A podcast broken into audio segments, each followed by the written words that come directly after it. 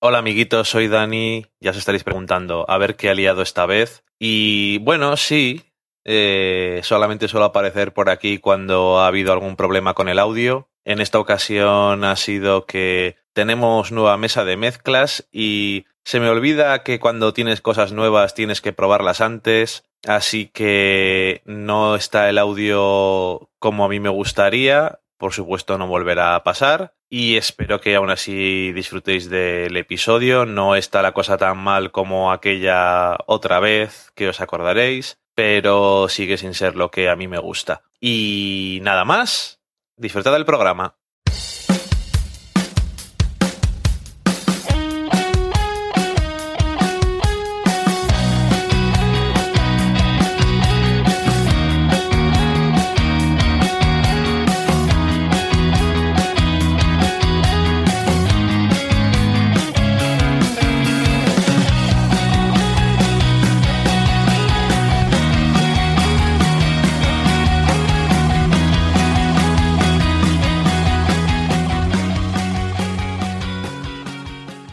A todos, bienvenidos una semana más a Del Sofá a la Cocina, este programa en el que hablamos de series de televisión, de cine, de cocina. Tenemos un gatito muy bello que se llama Loki y que ahora mismo está tranquilo, pero nunca se sabe cuándo puede despertar la bestia. Cuando hablamos de series o de películas, pues... Generalmente no tenemos ni idea. Y no decimos spoilers, no revelamos cosas de la trama y si lo vamos a hacer, os lo decimos con antelación y os avisamos bien para que dejéis de escuchar si os interesa llegar vírgenes a esos Al visionados.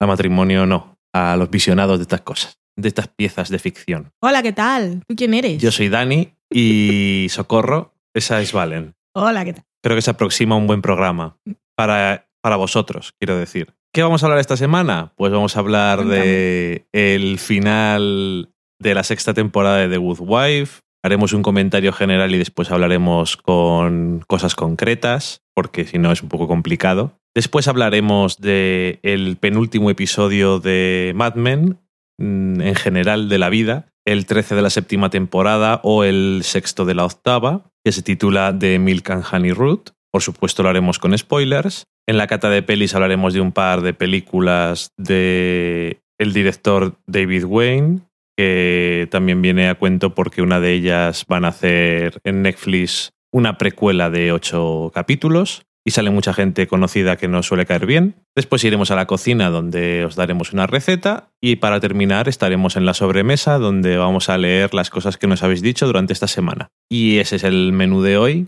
como diría Valen, así que vamos a la semana en serie.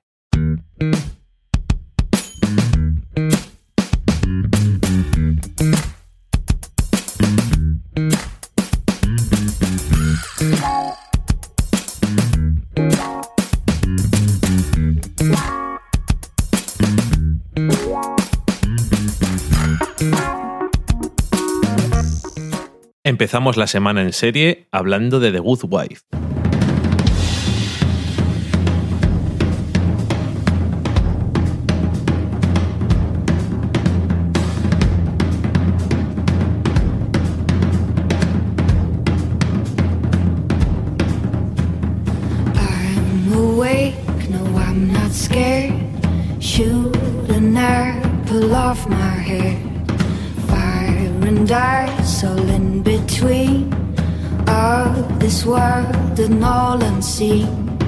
No one knows just why we're here.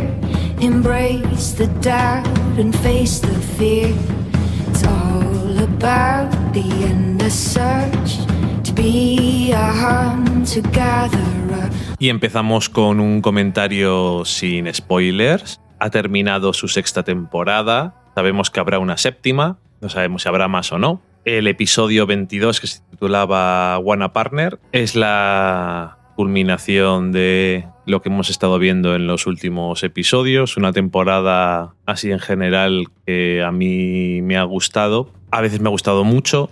Sé que hay gente que no le ha gustado la trama esta de la elección. A mí me gustaba. El desenlace me parecía que era interesante porque habría ciertas posibilidades y cosas para el personaje principal. Y ha tenido algunos problemas y principalmente uno que ya teníamos desde hace tiempo, pero que en el tramo final de esta temporada creo que ha sido cuando me ha molestado, porque han intentado hacer cosas que no podían hacer en las circunstancias en las que estaban. Y no sé, tampoco voy a decir mucho más sin decir spoilers. ¿A ti te ha gustado esta temporada en general, el final? En general, sí. He tenido muchos episodios destacados y narrativamente hablando. Ha sido una temporada muy centrada en Alicia. Empezamos la temporada con problemas con Cari, pero luego a partir de ahí todo fue Alicia. Hemos visto menos casos y todo ha sido la trama política.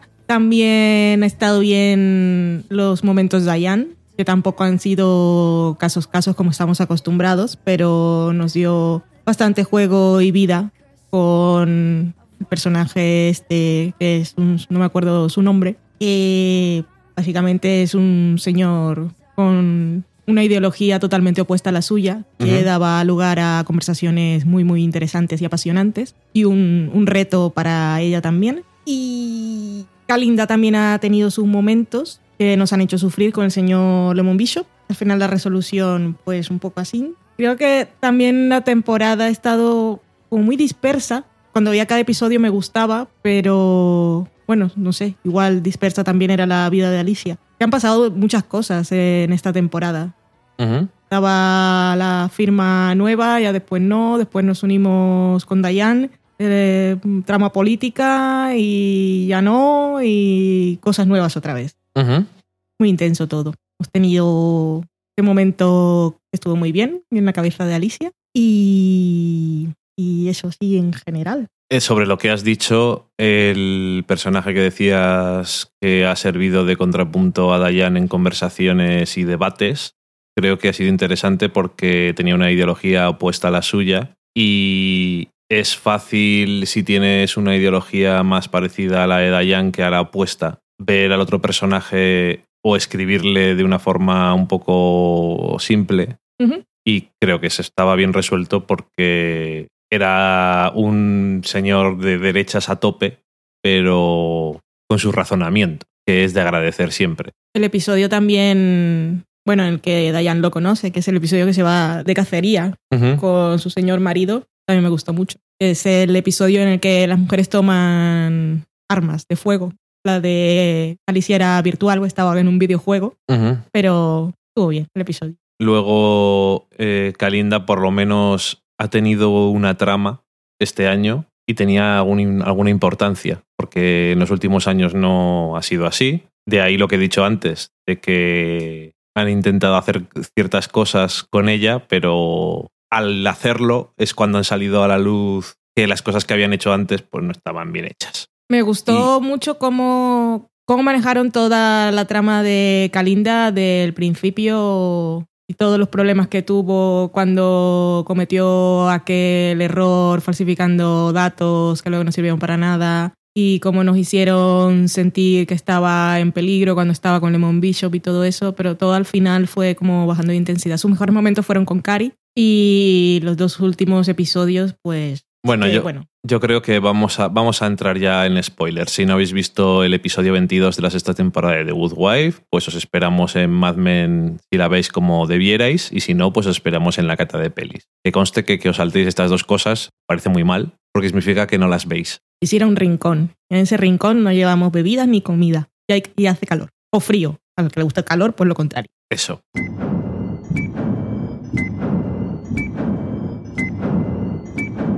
Y el problema del que hablaba antes, obviamente, es que hay algo que ha ocurrido detrás de las cámaras, fuera de la ficción, en nuestra maravillosa vida real, que hacía que las actrices que interpretan a Alicia y a Kalinda no podían estar juntas en la misma habitación. Todos son rumores y nunca ha sido confirmado, pero... no Nunca ha sido confirmado la razón, pero es que todos sabemos que es verdad.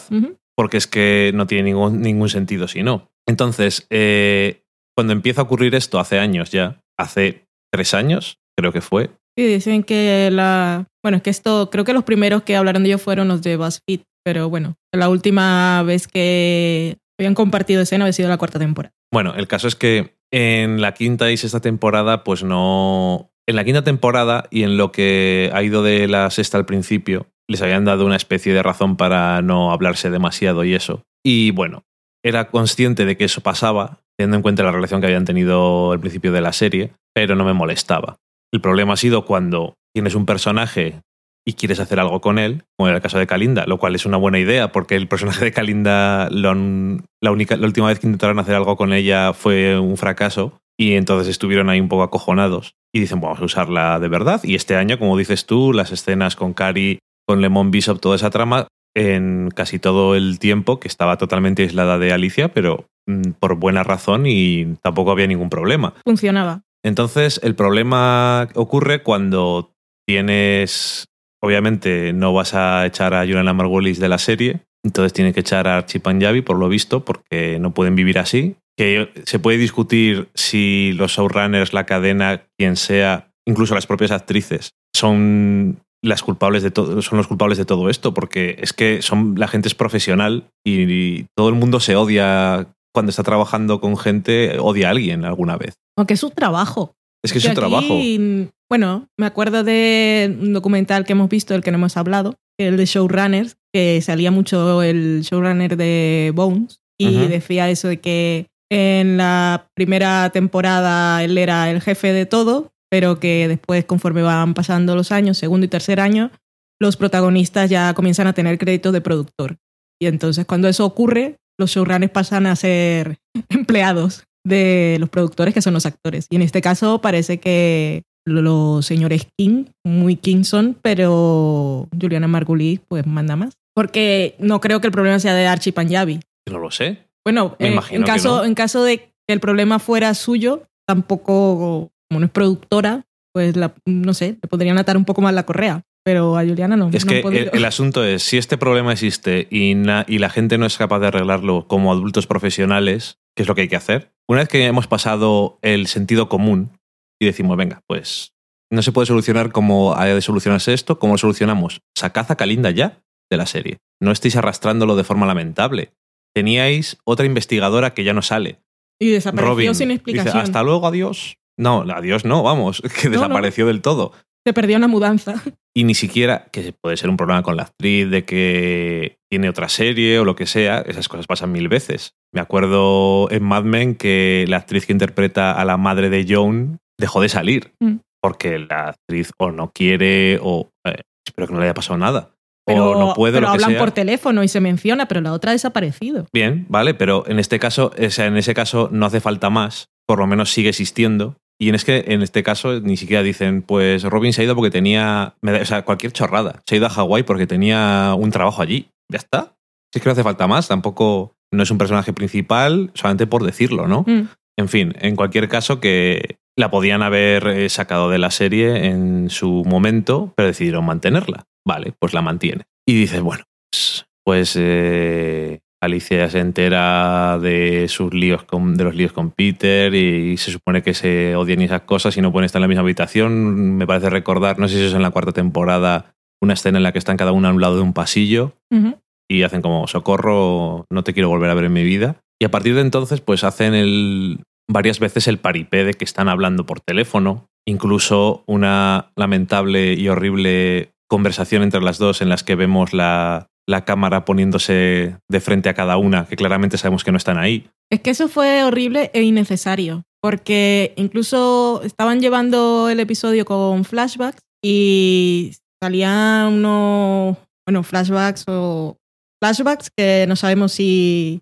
los tenían rodados de antes, suponemos que no y que eran falsos, pero que era, daba la idea de, de cosa bonita, que a mí me estaba gustando. Por ejemplo, cuando Alicia ve la foto y entonces vemos el recuerdo en su cabeza, y es que ella está poniendo un papel con Florrick sobre el nombre de la firma y Kalinda es la que le está tomando la foto. Eso me pareció bonito. Incluso me llegó. Y también una llamada que le hace, le dice, quedamos en no sé dónde, tenemos que beber o te pago la bebida o no sé qué. Y todo eso me pareció bonito. Pero luego poner esa escena que claramente no están, ¿y para qué? Es que queda horrible. O sea, no lo hagas. No lo hagas. Sí, directamente. Y ya no solamente eso y la escena que hay en el último episodio en el que están sentadas y yo estoy convencido de que están rodadas en diferentes tiempos y se superponen y ya está. Es eso que pasa mil veces. El problema, el problema es que tengamos que plantearnos eso. O Sí, Que pero- Yo creo que si no hubiese pasado eso tan bochornoso del episodio anterior, de plano contra plano, mirando a la cámara y no estamos juntas, esto habría colado más. Me habría colado, yo me lo habría creído, no tendría por qué dudarlo. Pero es que después de ver lo otro, cuando están ahí, lo primero que piensas es no están. Y lo que estás pensando es lo que debería ser un momento bonito de por fin despedida entre las dos. Lo que estás pensando es dónde está el truco aquí.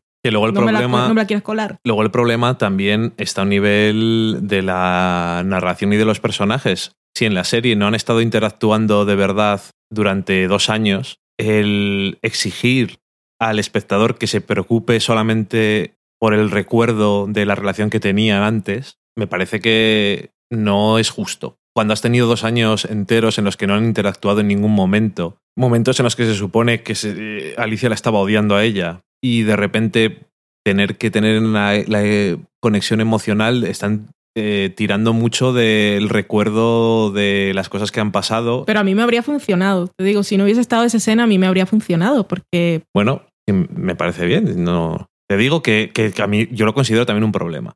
De todas formas, y ahora mirando un poco atrás, es que hay cosas imperdonables. Y también pasó en Grey's Anatomy, que no apareció Cristina cuando tenía que aparecer y no hay ninguna razón para que no lo haga. Y en este caso, pues, con lo que pasó en la quinta temporada cuando se murió, cuando mataron a Will, siendo Kalinda una persona que había estado hablando, era quizá la persona con que más había hablado con él últimamente, y si hubiesen hablado solo por teléfono, fue como muy Todo eso.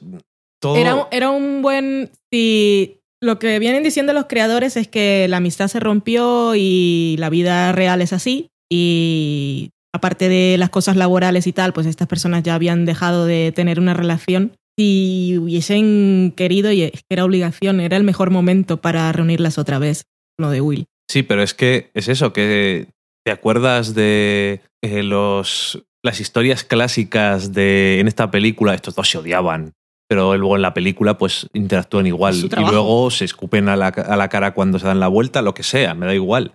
Es que es su trabajo, es lo que digo yo, que si no lo puedes solucionar como tiene que ser. Es que estás actuando. o sea, Y luego hay un problema que yo creo que tú, bueno, no lo sé si tú lo has tenido o no. Digo, creo que no lo has tenido porque me parece que no lo hubieras dicho antes, o me lo hubieras dicho. No te lo cuento todo, pero adelante. Esto ya es un problema aparte, luego hablamos. Em, yo he tenido un, no es tanto un problema como todo esto que hemos estado hablando, sino un problemilla con que haya tenido el capítulo de despedida, Kalinda se haya dado la vuelta y nos haya dicho adiós a la cara a nosotros y todo eso tan efectista pero efectivo, y en el próximo episodio sale. Y es como, mm, no. Entonces, es que le quita toda la fuerza al momento anterior, cuando va a dejarle la nota a casa. Incluso no está allí y le, dejo una nota y no sé qué. Que también es para eh, darle vueltas alrededor de que no pueden verse y todo eso. Pero en el momento que se da la vuelta y te dice adiós, digo, vale, no la vuelvo a ver en la serie. Creo que, creo que sí, que tienes razón. Me siento, me siento como, adiós Kalinda, qué mal que no hayan podido hacer todo esto porque me jode que no hayan podido despedirse bien porque las actrices se odian, lo que, lo que sea esas mierdas. Y luego en el siguiente episodio pues, vuelve a aparecer. Y es como, ok.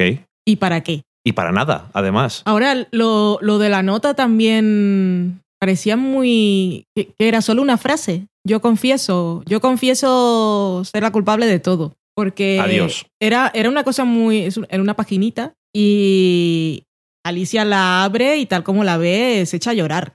Eh, Que visto, ahora que sé lo que era la nota, no entiendo del todo bueno, la reacción. es que eh, por lo que decía antes de que, que no que esperar de los espectadores que tiren, que tú has dicho, a mí hubiera funcionado lo anterior y tal. Yo había tenido un problema también con eso de que se ponga a llorar después de leer la nota. Luego pensándolo, digo, simplemente en ese episodio y en ese contexto es como realmente y literalmente la gota que colma el vaso. Porque es que le ha pasado todo en ese episodio, se le joden todas las cosas. Sí, pero esa nota, Pero- tal como están las cosas, a ella no le está pasando nada. No, no, ya lo sé, quiero decir, y al final pondrá eh, adiós, me voy para siempre. Aunque sea mentira, por lo visto. Pero es que no tiene tiempo de leer una confesión y adiós me voy para siempre. Ni lo siento Sí. y qué pena que todo haya acabado así. No sé. Yo, me, yo me esperaba más una frase de ese tipo. Sí, más lapidaria y. más algo apelando a la amistad perdida. Sí. O Ujú, mm, ok. me habría necesitaba despedirme de ti, lo que sea. Porque es que lo que me parecía que había, que había ahí dentro era una frase. Y Es que, era una frase claro. que le pinchaba el corazón. ¿A qué había ido a ver a Alicia a su casa? Calinda. ¿A darle una confesión? ¿Para qué le habría valido eso a Alicia? Sobre todo a Alicia. Vale, sé que no se la puede dar Te a digo- Cari porque Cari no la iba a usar. No, no, pero ¿para qué le habría valido a Alicia? Para nada. Por lo tanto, ¿para qué se lo dejan una nota? Mm. Si le dejan una nota es que le dejan en la nota lo que le iba a decir. No, no te he encontrado, así que te digo en la nota lo que te iba a decir para que recibas ese mensaje igualmente. ¿Una confesión? Iba a llegar a decirle una confesión. Oye, Alicia, que me voy a ir, te confíes unas cosas y me voy. ¿Y esto para qué mierdas me vale? Porque luego va a llegar el calvo enano creepy y va a decir, ¿qué ha pasado? No, pues me confesó tal. No me lo creo.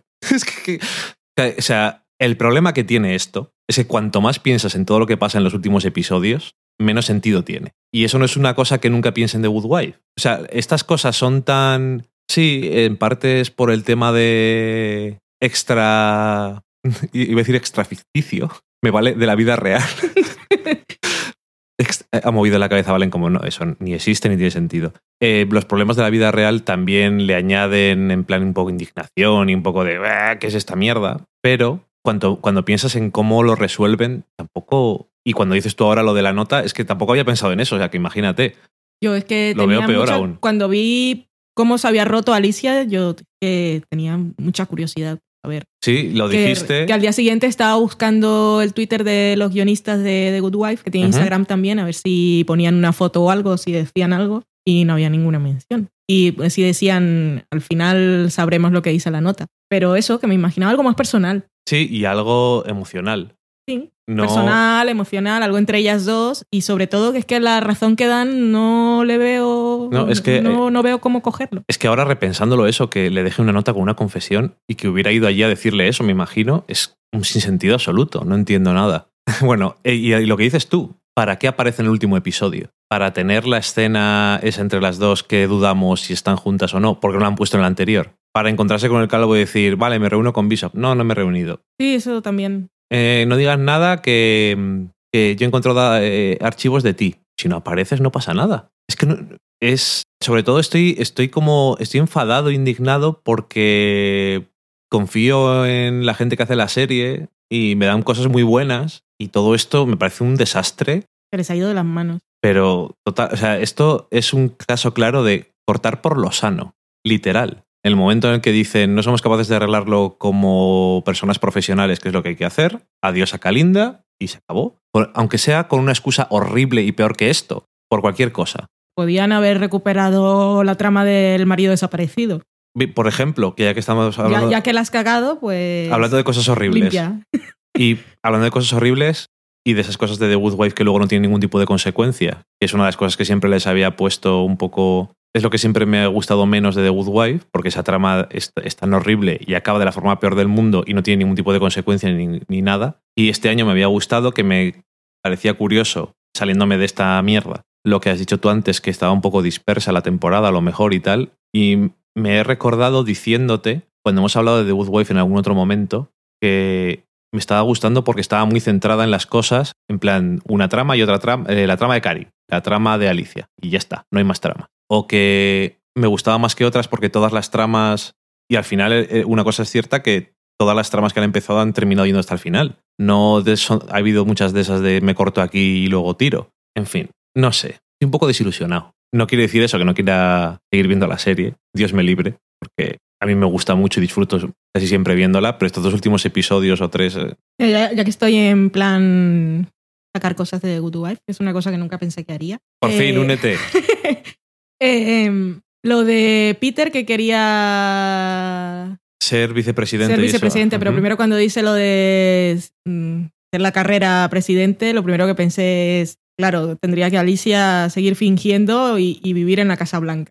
y entonces cuando esa gran pregunta, que es un gran momento de Grace, donde le dice, vais a seguir fingiendo que Ujú. sois marido y mujer, cuando Alicia dijo sí, era un sí, sí, hemos estado fingiendo todo el tiempo. O vamos a seguir. No, no, no, era un Ah. sí, hemos estado fingiendo todo el tiempo. O sea, Grace, no eres tonta, no te voy a decir, como está diciendo tu padre, que no, no estamos fingiendo. No tienes cinco casados. años. Vale. ¿Seguimos casados? Pero me habría gustado más un sí, hemos estado fingiendo, pero no. A partir de ahora ya no. Bien. Que al final. ¿Y que ahora, ahora, ¿para qué? Luego se mete. Pero luego, luego se mete en la, en la habitación y dice: No, pues no quiero. Ah, que al menos se lo dijo, porque estaba ahí dándole vueltas. Y Eh, pues dilo, si es en ¿qué no plan, quieres? es en plan para demostrar, dice, demues- de- para que me demuestres que realmente puedes alejarte de este asunto. Que no me parece una cosa mala para hacer en general, pero dejarlo, si acaso, si no se les olvida, para la próxima temporada y ver si se presenta o no de todas formas, que es el,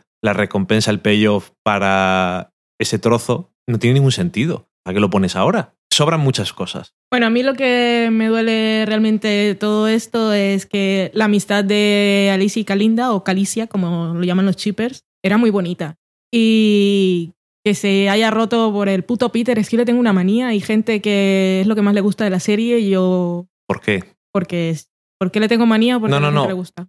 Me gustaría saber por qué a la gente le gusta lo que más de la serie. No sé, porque comparan que las tramas políticas de Peter son mejores que las de Alicia y creo que lo comparan con el resto de hombres que han pasado por su vida. No lo sé, tampoco me voy a detener ahí. ¿Qué, qué tramas políticas de Alicia? La de este año. la de este año, en comparación la de este año con las demás. Pero bueno, ya he dicho que no voy a hablar de ello.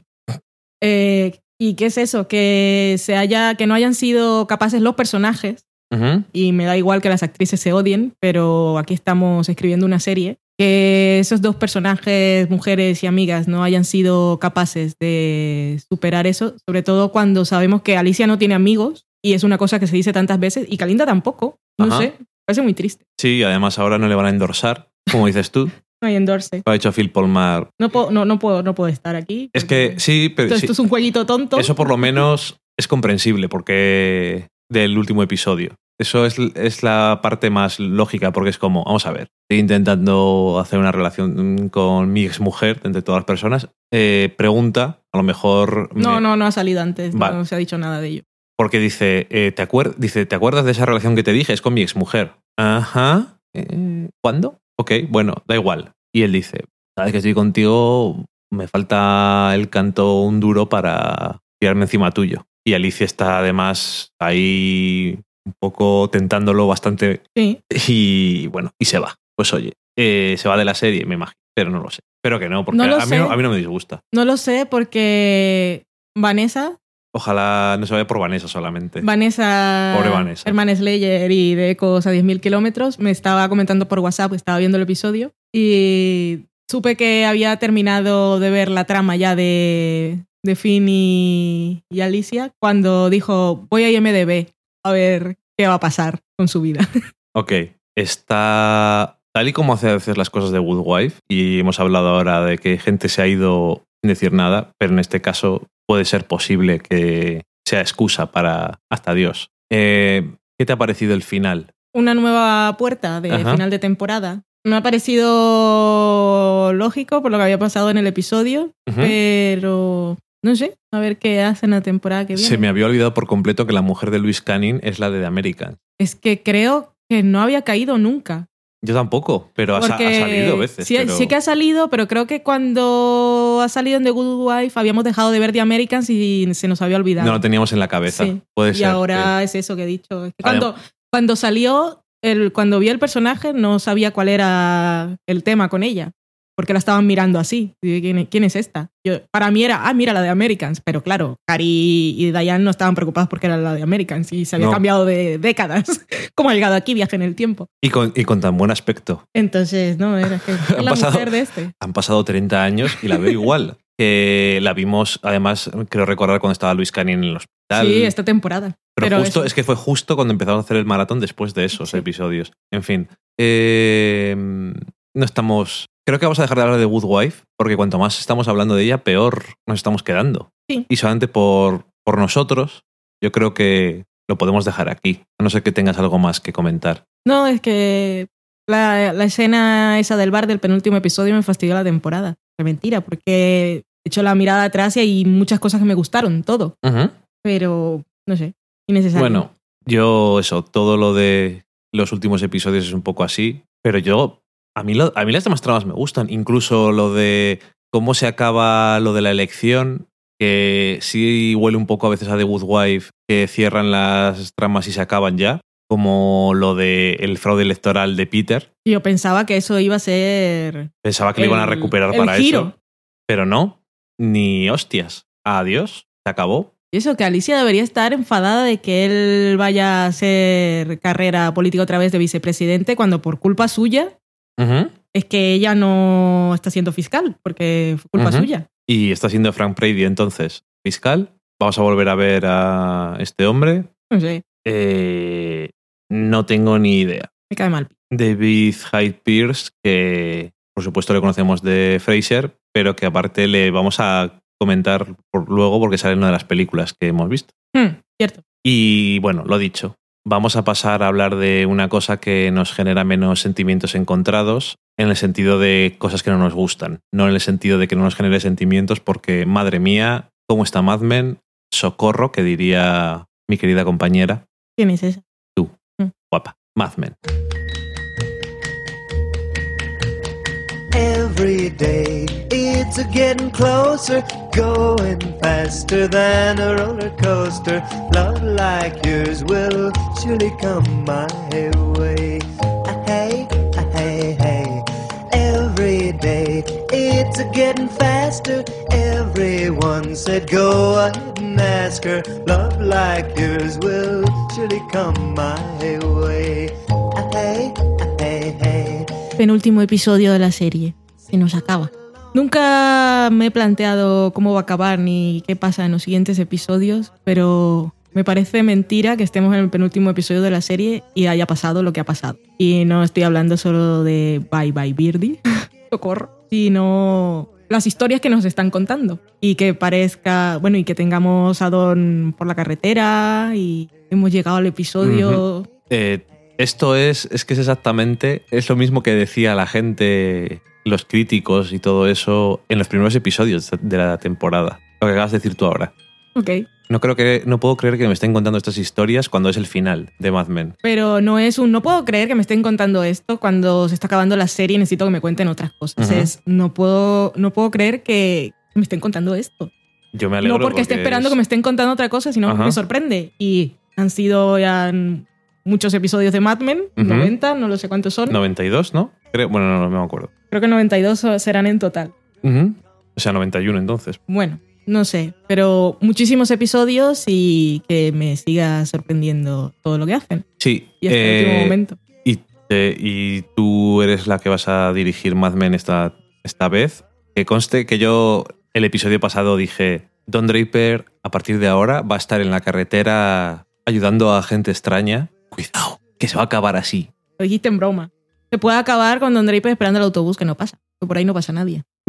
Pero bueno, tenemos, Pero muy contento. tenemos tres historias. Tenemos la historia de Pete, historia de Betty, historia de Don. Es historia separada. Cómo reconocer una oportunidad cuando se presenta.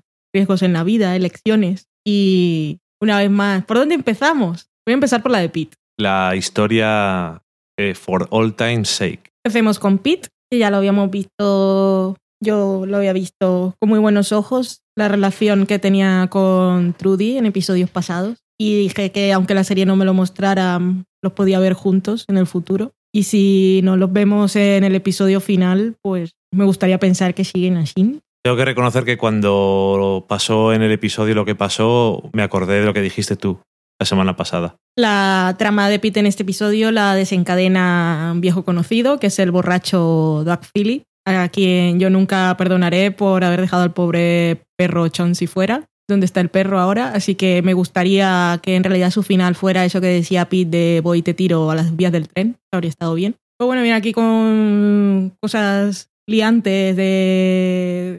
Bueno, liando, liando a Pete para llevarse su comisiones, como siempre se dedica a ello, ya que no puede ser la estrella, pues es como un representante de futbolistas fracasado, un representante de actores que busca sacar dinero de las estrellas en alfa. Y le, planta toda, le plantea toda esta historia de esta aerolínea, que si esto nos llega a pasar en episodios más al principio de la temporada, con toda la imaginería de aviones y todas las historias de Mohawk y los aviones de Don Draper y el avión del póster de la sexta temporada y bueno, la historia de Mohawk con cuando se murió el padre de Pete y fue Doug Phillips el que tal como se había muerto le dijo vamos a recuperar la cuenta. Así que creo que estarían todos los conspiranoicos prediciendo el futuro de Pete eh, muriéndose en un avión. Pero bueno, Al fin y al cabo es lo que hacía padre. sí, exactamente. Somos con, nuestro, somos con nuestro padre, esperemos que no. Se siente bien hasta que ya no se siente bien. Ok. Y bueno, de, de toda la historia de Pete, que por lo que vemos está muy bien en Macan, él no tiene ningún tipo de problema. Gracias a esas conversaciones nos enteramos también que en la empresa ya saben que Don se ha ido y ha dejado su dinero tirado. Bueno, no está bien. Bueno, ahora, gracias a- a esa conversación, sabemos que Don se ha ido y ha dejado su dinero tirado. Sí. No que ellos lo saben. No, nosotros, digo. Ah, vale. Nos, nos enteramos nosotros de eso. Y me gustó. No sé. Me pones a pensar. Pete, Pete ha madurado mucho. Y Se nota mucho en este episodio. aunque cuando piensas así para atrás, pues cosas así. Todo lo que le hizo a Trudy. Yo recuerdo especialmente también el acoso, abuso sexual de la niñera del apartamento vecino, porque le había comprado el vestido nuevo. Era, tienes que pagarme. Yo he hecho esto por ti. Son cosas así muy cuestionables. Bueno, incluso Hace años de con la propia Trudy. Sí, que recuerdas así, en el pasado tiene sus cosas, pero lo ves que, que ha crecido. El mismo dice, ya, ya no soy el tonto de antes. Ya no soy tan tonto, creo que dice. Sí, ya no soy tan tonto. Eso por lo menos también demuestra un poco de autoconciencia. De un poco tonto sí que soy, pero ya no tanto.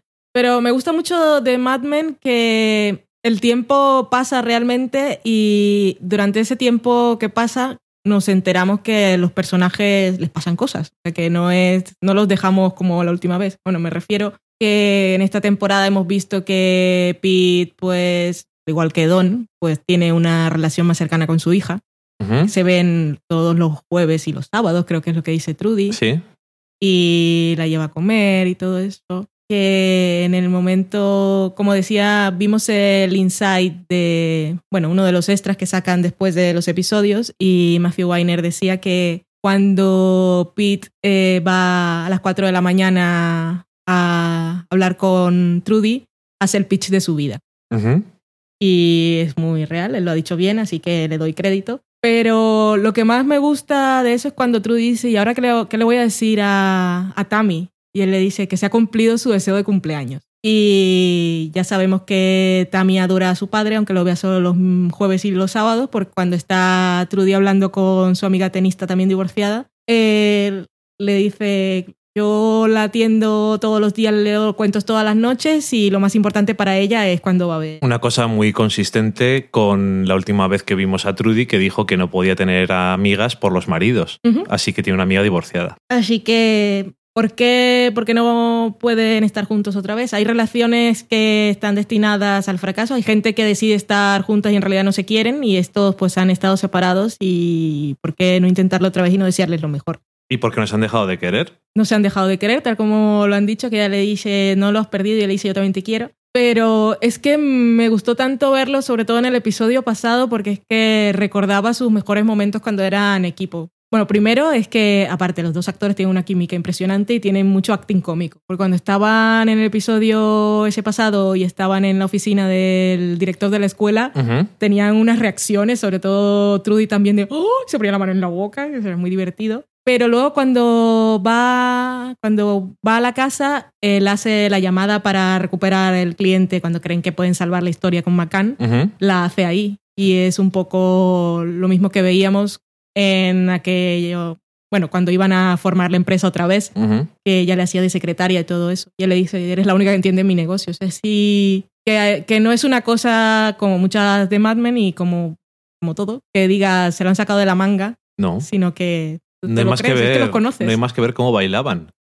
sí, un gran equipo. Pero que bueno, que podrían decir, vamos a darles un final feliz y los ponemos ahora y tal. Es que ves que sigue habiendo esa química que siempre ha habido y es que funciona muy bien. Y realmente, pero bueno, que toda esa historia me pareció muy satisfactoria. Como, Eh, como todas las conversaciones y cómo hablan el uno del otro. También la conversación que tiene Pete con su hermano. También deja muy claras todas las cosas. Más allá de, bueno, y también es un poco validación de Pete como vemos que en esta eh, en este episodio yo veo que hay tres personajes que tienen un momento de aceptación o de sí, de aceptación que viene por parte de otros o no, de que están haciendo las cosas bien. En Pete es que ¿no? por lo menos por parte de Duck le está diciendo que ¿no? que tiene un gran futuro, que igual McCann no es lo mejor del mundo y que hay otra gente que está dispuesta a pagar mucho por él. Para Pete siempre ha sido muy importante que se reconociera su trabajo y siempre tuvo ese problema en Sterling, Cooper y socios y demás por alguna otra razón. Y ahora en McCann pues estaba bien porque él decía, él dice que está bien porque hace su trabajo. Entonces que la gente no se puede quejar porque él hace quizás más de lo que le pagan. Y en este caso es como, pues mira, hay otra persona que reconoce tu talento y está dispuesta a, a ponerte la alfombra roja que supuestamente le estaban poniendo a Don Draper y que en últimas no fue así. El Sí, otro- que, que dice. em, que le dice Duck. Siempre tienen que pensar que estás infeliz. Y dice él, por una vez no es verdad. sí. Es decir, la tensión de la decisión de Pete es que McCann está bien. Mm. Y realmente es arriesgarse. Por eso le pregunta a su hermano sobre el riesgo. ¿Cómo reconoces una oportunidad? ¿Cómo reconoces que una oportunidad es una oportunidad? Y, y al final, pues, decide lo otro porque, porque lo ve como una oportunidad, pero no tanto laboral como para su vida en general. Una, una, una, Un nuevo, una segunda un nu- un oportunidad para hacer bien las comienzo. cosas, sí.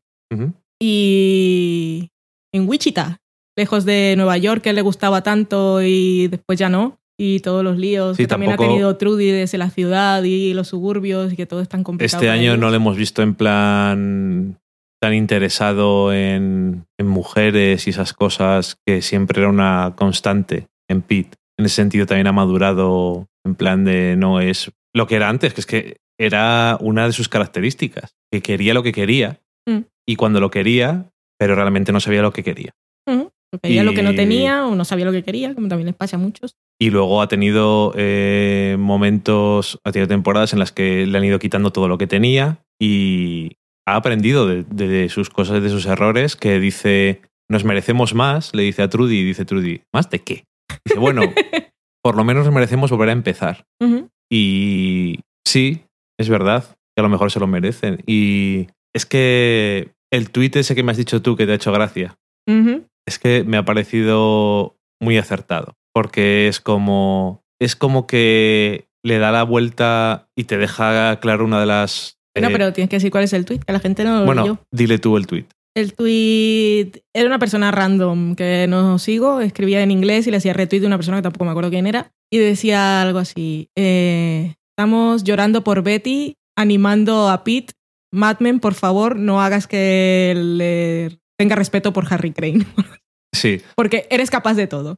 eso. eh, A lo que me refiero es que la gente en general ha odiado a personajes y yo eh, lo he reconocido aquí varias veces que al principio no era capaz de comprender del todo lo interesante que tenían el personaje de Pete y el personaje de Betty. Pero son dos, dos personajes, sobre todo el de Betty, que es famosamente odiado por la gente, o no tanto odiado, que normalmente, normalmente sí, sino no nos interesa lo que le pase a ella, Desprecio. una especie de desprecio. Y yo reconozco que al principio no era capaz de entender a esos personajes y después, con la educación que tú me has dado, entendí muchísimo al personaje de Betty y después... Es ocasión que tú me has dado. Es verdad.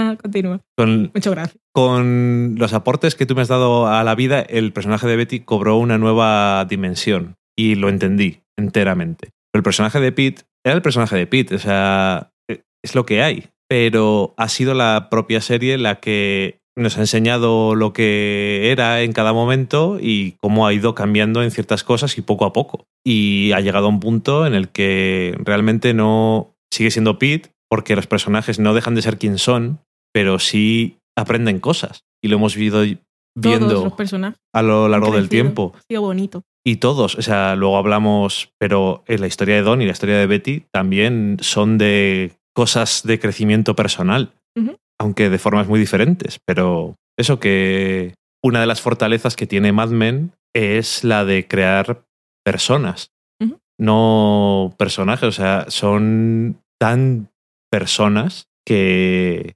seguirles eh, en su vida y es lo que va a hacer que vamos a echar de menos tanto la serie. Uno, ahora no recuerdo qué, porque últimamente he escuchado muchos podcasts y hemos visto muchas entrevistas con Matthew Weiner, pero en alguna de ellas eh, dijo algo que, tal como lo dijo desencadenó una serie de pensamientos en mi cabeza, muy concretos, y él decía que Mad Men era una serie de personas normales, que no había ningún personaje Sí. excepcional, personas normales que habían tomado algunas decisiones en su vida, pero que tampoco eran decisiones súper terribles. O sea que, bueno, fue más o menos lo que dijo, pero lo que me puse a pensar fue, te pones en la posición de cada uno y puedes entenderlo y si estuvieses en sus zapatos, como dices, como dicen, yo no podría decir que no habría hecho nada de lo que han hecho los personajes. O alguna de las cosas porque tú eres una persona diferente. Sí, pero que los puedo entender. Sí, pero, Porque- pero porque, te han, porque te han creado a la persona. Sí, pero que aparte de eso, que no son, que podemos juzgarlos y evaluar lo que han hecho y tal, pero cuando piensas así, no, en realidad no le han hecho daño a nadie, incluido el propio Donnie, ya hablaremos de ello. Que, no sé, Pero claro, es que si una de las cosas buenas, creo yo, de cómo vemos tú y yo la serie es que nosotros no juzgamos. A los personajes. Porque son, ya diga- digamos, normales o no normales, pero son personas y es su vida. Y cada persona en su vida hace cosas que vistas desde fuera, a lo mejor dices, yo no habría hecho eso. Bueno, no lo sabes porque no estabas ahí. pero si Todos que estar ahí, cosas- te, te fuerzas a pensar que es una cosa que yo no suelo hacer y en ese caso me vi haciéndolo, que creo que fue lo, lo que me sorprendió más y que dije, pues tienes razón. Pues yo no sé si te estoy llevando a la contraria, pero Mad Men hace personas tan reales que es la serie en la que más me cuesta ponerme en el lugar de los personajes, porque tienen tantas complejidades y tienen tanta historia que por suerte he visto tanto la serie que he absorbido mucho sus vidas, pero aún así me cuesta realmente ponerme, pero me es muy fácil imaginarme si el personaje haría eso. Ok, bueno, yo he, yo he ido un paso más allá y he podido. Y me alegro de que tengas esa capacidad de empatizar a ese nivel, pero las personas de verdad son muy complicadas. Y, por eso no me gusta juzgar a la, a la gente por las cosas que hace, aunque sí por las cosas que dice. Pero, Pero bueno, bueno. que la gran historia de Don asumiendo la identidad de otra persona que parecía como, más allá de que sea delito o que haya sido desertor y esas cosas, cuando piensas, claro es que piensa, uh, que me, me mentira sí, pero claro, él asumió la identidad de Don Draper y ¿qué hizo inmediatamente cuando apareció la mujer de Don Draper? Pues ocuparse de ella y no podía haber hecho otra cosa si en realidad fuera una persona tan terrible. Es que ha hecho cosas terribles, Sí, pero como, como, todos. especialmente como marido. Sí. Pero como todos. bueno, algunos no hemos hecho cosas tan terribles. Bueno, Pero eh, no sé si vamos a dejar a Betty o a Don para el final, como siempre. a Betty para el final. Vale, pues entonces como forma de, de pasar, decir simplemente que eh, sí, ha hecho cosas, hizo cosas mal en su pasado, lo de suplantar a una persona que existía y tal, pero ya ha hecho la paz con eso hace tiempo. No, Y yo, o sea, no por el principio del episodio, pero quiero decir que ha hecho la paz en el sentido, ha hecho las paces con ese crimen más que más de lo que había hecho antes por cómo se, por se lo ha contado a gente. Eh, bueno, a lo que quería llegar, que eh, me estoy dando cuenta de que es verdad que no ha hecho las paces del todo con eso, pero que lo que les cuenta en este episodio a los veteranos es lo único que no le ha contado nunca a nadie. No se lo ha contado a nadie. no se lo había contado a nadie. pues siempre nosotros vimos lo que ocurrió. Es un flashback, nosotros tenemos más información, pero siempre que he hablado de ello, nunca había dicho en voz alta realmente ocurrió. Eso no- o sea, a, a, a Megan, a- bueno, a todo el mundo le ha contado las cosas. A todo el mundo que le ha contado las cosas, le ha contado yo tal, se murió, pero nunca ha dicho yo. Además, un poco. Es un poco cómico. Es un poco cómica, la- es un poco po- cómica la muerte de, de Don Draper. Cómica. Tiene ese humor negro extraño que le gusta a Matthew Weiner. Porque es como, uff, nos hemos salvado. Y se me cae el mechero encendido y se prende el otro. A mí me hace gracia. Pero eso es, eso es, bueno, rollo Zulander. Vamos a echar gasolina, vamos a un- no- es nos rociamos con es que la esos- gasolina es que y esos son- prendemos un cigarro. Esos que son estúpidos. Pero esto es eh, una torpeza momentánea, lo que sea. Pero bueno, digo, digo que es cómico, trágico, tragicómico, si quieres. Porque ah, quiero decir, los, los resultados ni lo que significa para él es cómico. Ujú. Quiero decir, cuando lo ves, en- a mí me hace gracia, no lo puedo evitar. A mí no. A mí me hace gracia el hecho. que si no es Don Draper y es una escena de un sketch de algo, Es otra serie, es otra cosa. A los- contexto. Ah, ya lo sé, y el contexto, como siempre digo, es lo más importante. Pero quiero decir que lo veo eso, imbuido de esa mala leche, humor negro chungo que tiene Matthew Wayne. Lo que, Pero bueno. lo que sí veo es que to- todo empezó con fuego y así como los aviones, también hay un montón de referencias a fuego en, en toda la serie. Y Y además algunas concretas como que no, como que vienen de la nada. Me, me acuerdo, ahora que estabas hablando de eso, me acuerdo de aquella de Megan, cuando Don va a visitar la California. Y ella le dice que apague el cigarro porque hay incendios y no sabe cómo, pero la gente siempre sabe dónde empezó el fuego. Ujú. Y a ver, ¿qué más? ¿Qué más de fuego? A ver, mujer. Pues en este mismo episodio se le había quemado la casa a uno de los tíos estos. o la ha quemado la cocina. Sí. Y era en el episodio pasado cuando estaban Roger y Peggy, creo que decía Roger que solo para beber solo quedaba líquido de, de, sí, bueno, de eh, rellenar lo, los de, lo de mecheros. echar el cipo. O lo que me ha quedado pendiente para la vida, John queriendo quemarlo todo de arriba abajo. El fuego como medio de transformación y renacimiento. Y- Es esto, ¿no? Don Draper renace de sus cenizas. Esto nunca lo había dicho, pero es verdad.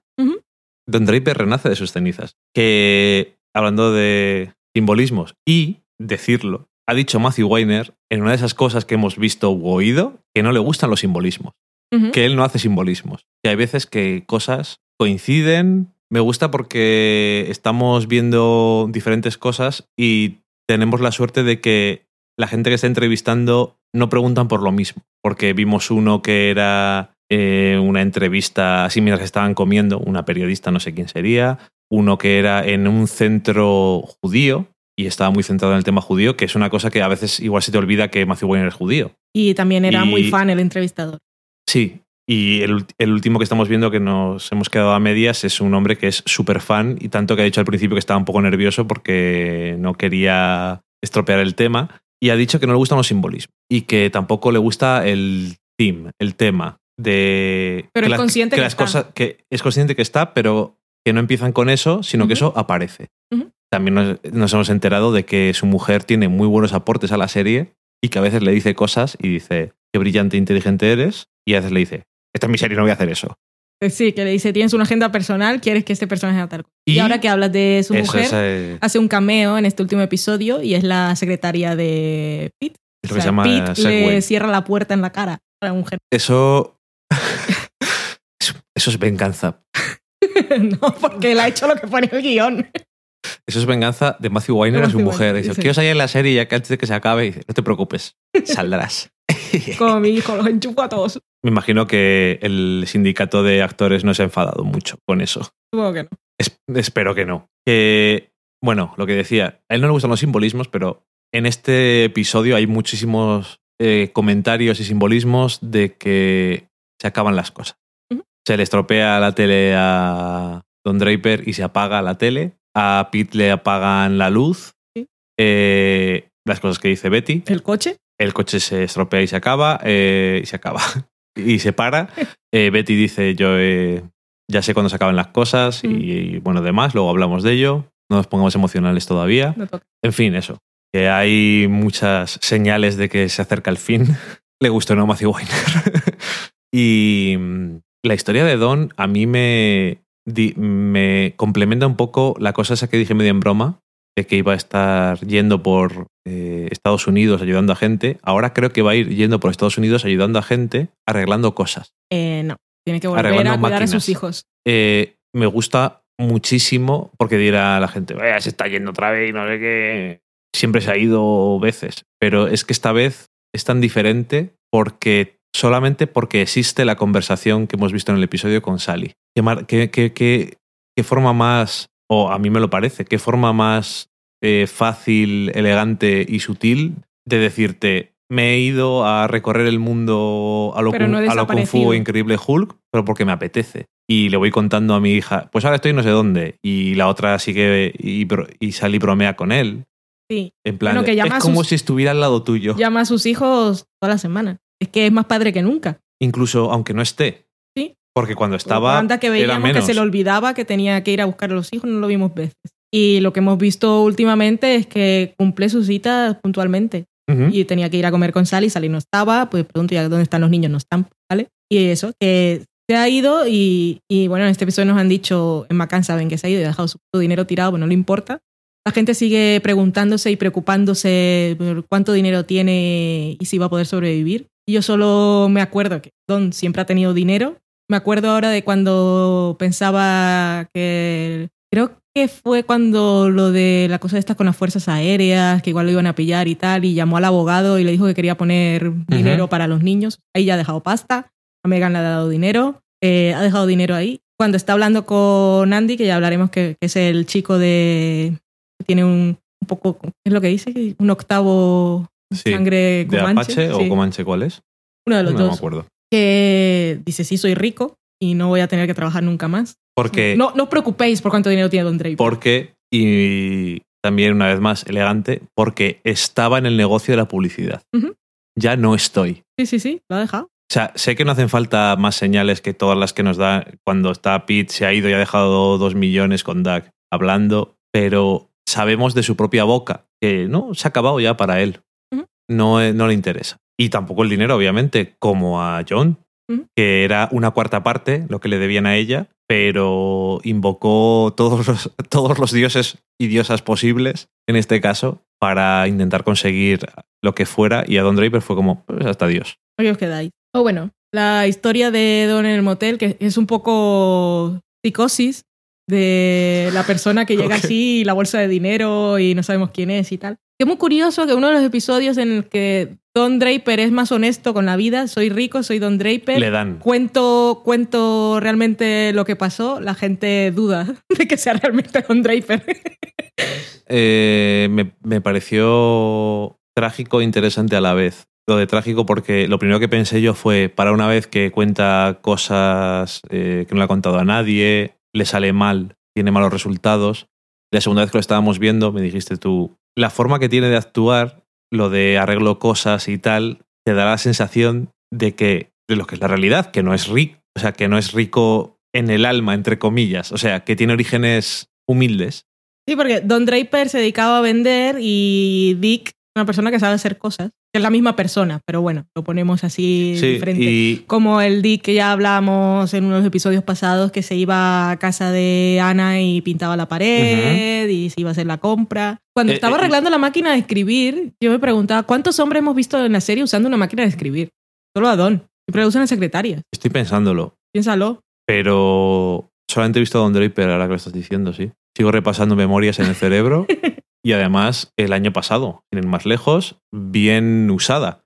Quiero decir, eh, bien de cantidad de veces. Y bueno, que lo vamos a decir no porque pensemos que las personas que nos escuchan no lo hayan entendido, sino que he visto, que me pongo a mirar por ahí, sobre todo en Reddit, que salen gente que siempre quiere hacer teorías, o No. donde salen las, las preguntas más estúpidas. En Reddit había gente que decía que no entendía por qué habían pensado que era Don el que se había robado el dinero.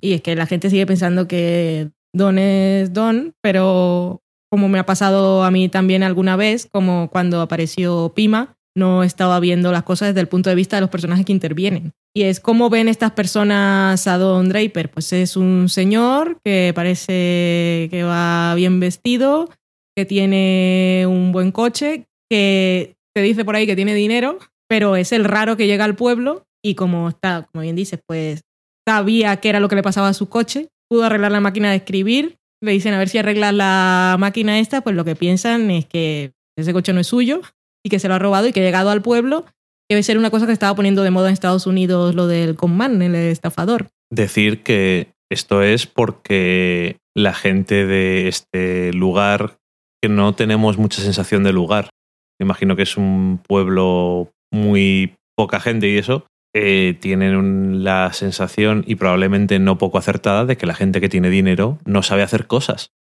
Y claro, lo- bueno, y, y es que además se lo, lo dejan claro cuando va el equipo comanche del viejete a dar hostias con la guía telefónica. Y es que, claro, sacaste todo ese dinero y lo pusiste para donar para que pareciera que tenía, pero era porque en realidad te lo ibas a llevar todo. O sea, no lo estabas donando, sino que te lo ibas a llevar. Aparte, podemos suponer que Andy, que estaba un poco perdido cuando preguntaron, pues dijo, pues igual fue el nuevo, ¿por qué no? Como era también An- muy callado, A Andy, le, contaba a historias. Andy le conocían. sí, y a Don, ¿no? A Don no le conocen de nada. Así que, pues eso, que no, no hay mucho más que rascar ahí. Pues era, era fácil, porque no iban a pensar que se había robado. Cuenta, cuenta la otra cosa que sí que insultaría a nuestros escuchantes Sí, la otra fue muy grande. si hubieran pensado Además, eso. las respuestas fueron muy divertidas. Y era una persona que decía, vale, sí, todo muy bien, pero ¿cuál fue la resolución de la primera escena? La primera escena es Don por la noche trajeado en el coche y lo para un policía. Y claro, gente, ¿y eso qué es? Eso no lo han resuelto, eso no ha pasado, va a pasar después, y pasó antes. Y entonces le ponía en mayúscula, que es un sueño, si hasta se despierta y todo, y lo vemos. Yo sé que esto es anecdótico y eso, pero también a mí personalmente me, me deja claro que hay gente que no entiende Mad Men. Es un caso muy extremo y que todo el mundo entiende, pero entonces piensas en cosas más sutiles o más complicadas, no diré complicadas, pero que requieren un poco más de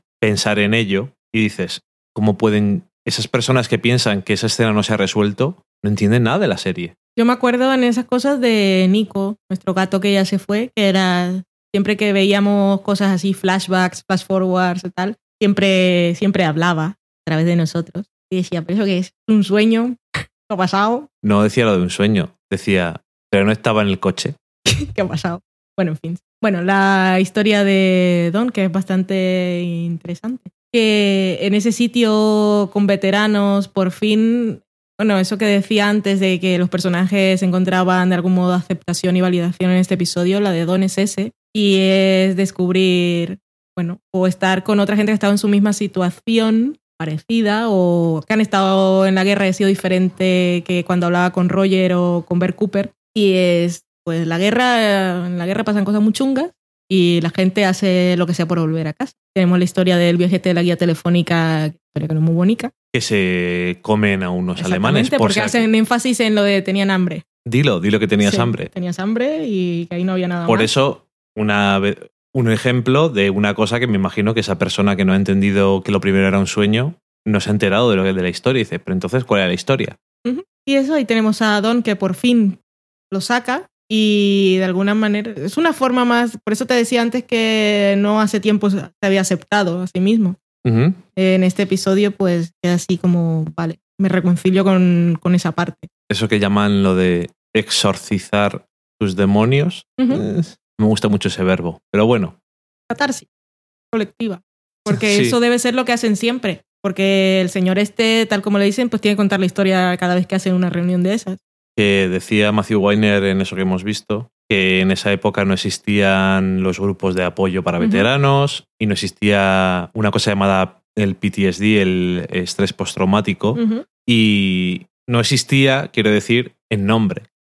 Pero por lo que esto nos enseña, seguía existiendo la necesidad de lidiar con ello y la encontraban de una forma o de otra.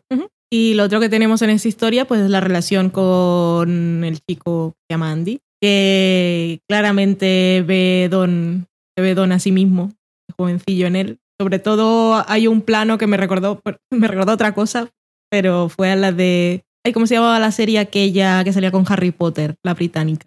Estaba como. John's Doctor's Notebook. Hay, una, hay un plano que recordaréis, mm, uno de tantos que tiene en la habitación, pero este en concreto está Don con la toalla cuando el chico le va a llevar la botella de whisky y lo que vemos en el plano son el uno frente al otro, que me dio mucho la sensación esa de espejo paralelo, los estamos viendo como que son lo mismo y que era lo que estaba viendo Don. Que a Don tampoco le importa que le esté cobrando de más, le da el dinero. Cierto. Y bueno, también hay. Por algo es la, la historia esta del título del episodio, que era lo de como un código hobo, código de vagabundos. Y me acuerdo, por supuesto, muchísimo del episodio en el que el joven Dick Whitman eh, lo vemos que va a casa de su padre y su madrastra malvada, es un señor vagabundo que le enseña cosas de la vida. De Hobo Code. Exactamente. Pero muchísimo, porque incluso si no recuerdo mal, aquel señor también le corregía la gramática a Don,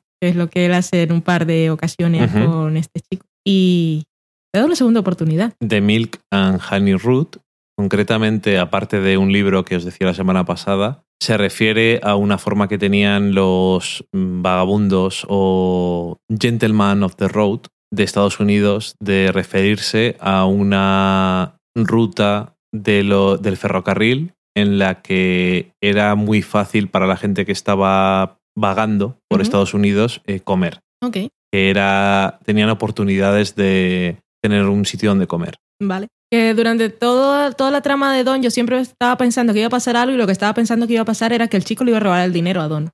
No es eso lo que pasa, pero era lo que estaba pensando todo el tiempo. Incluso cuando se le estropea la tele y él sale de la habitación, estaba pensando que le iba a robar. Y luego por la noche también.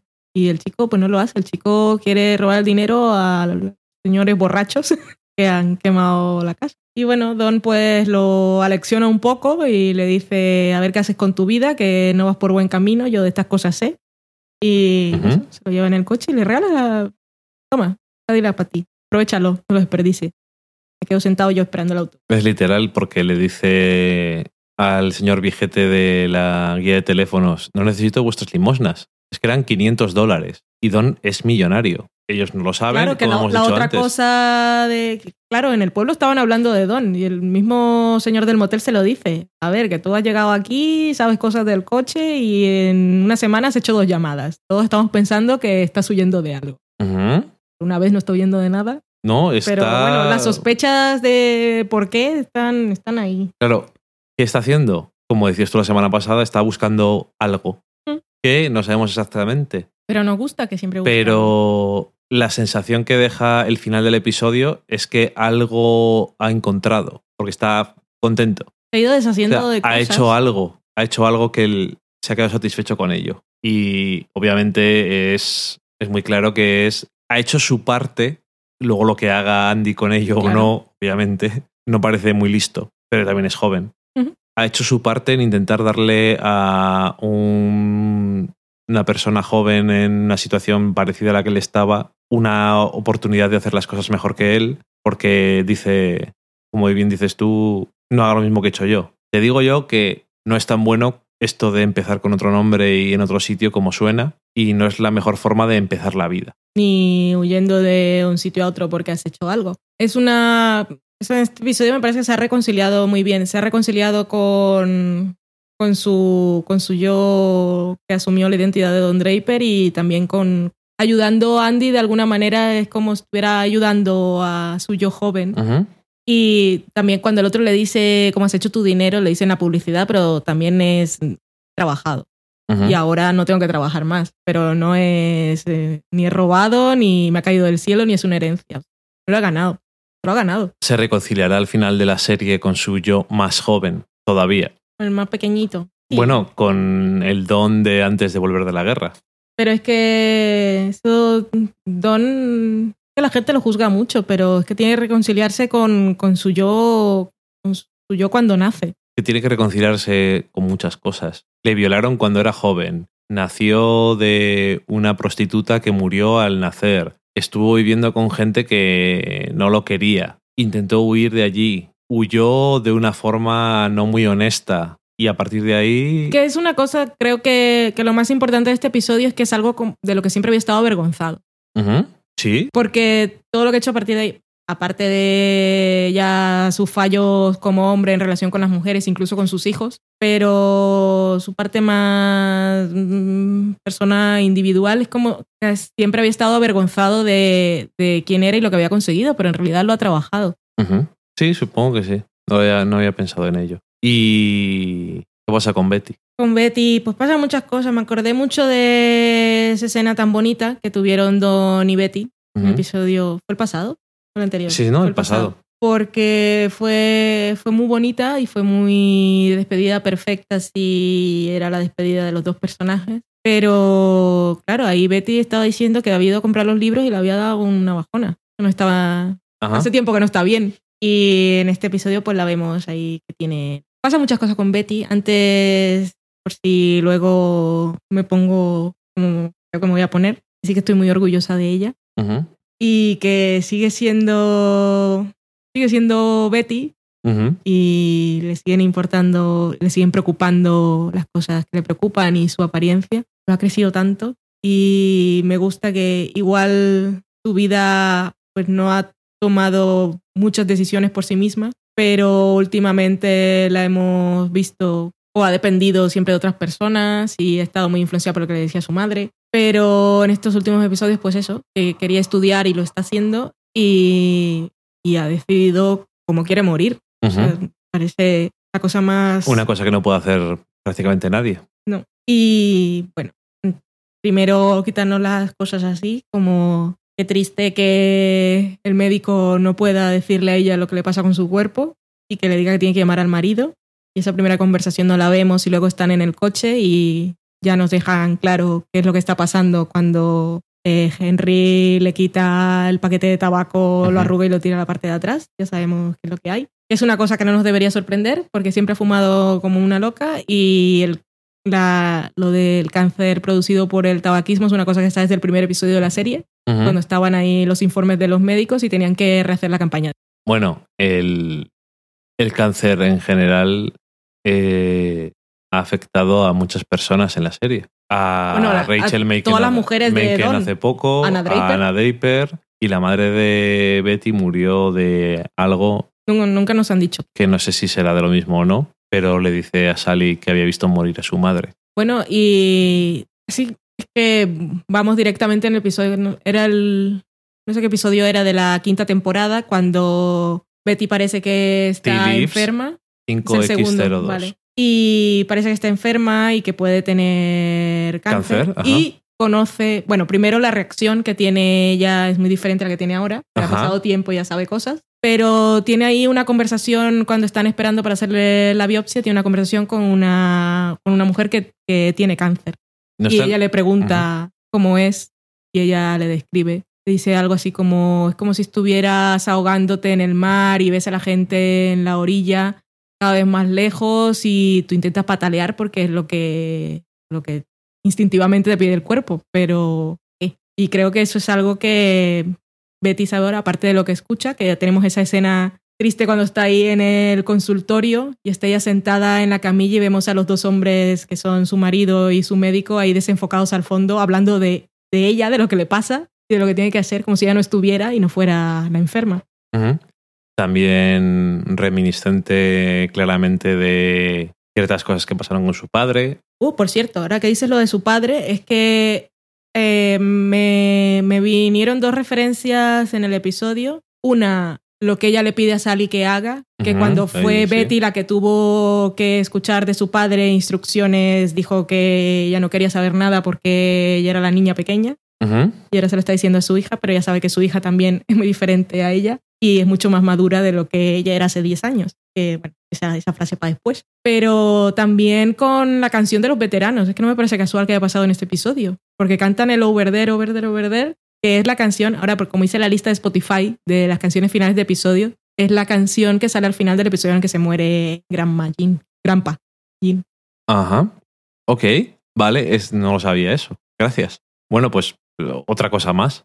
Eh, Betty, pues eso, Betty vio morir. Que cuando empezó la serie, hacía dos meses que se había muerto su madre, no sabemos exactamente de qué, pero tuvo que ser un proceso largo y doloroso para ella. También ha muerto su padre. Y, y bueno, esas cosas. A mí es una. La sensación que, que me deja es una. Es una de que son. Es tan real que lo hace más doloroso aún. Son cosas de, de personas. Ujú.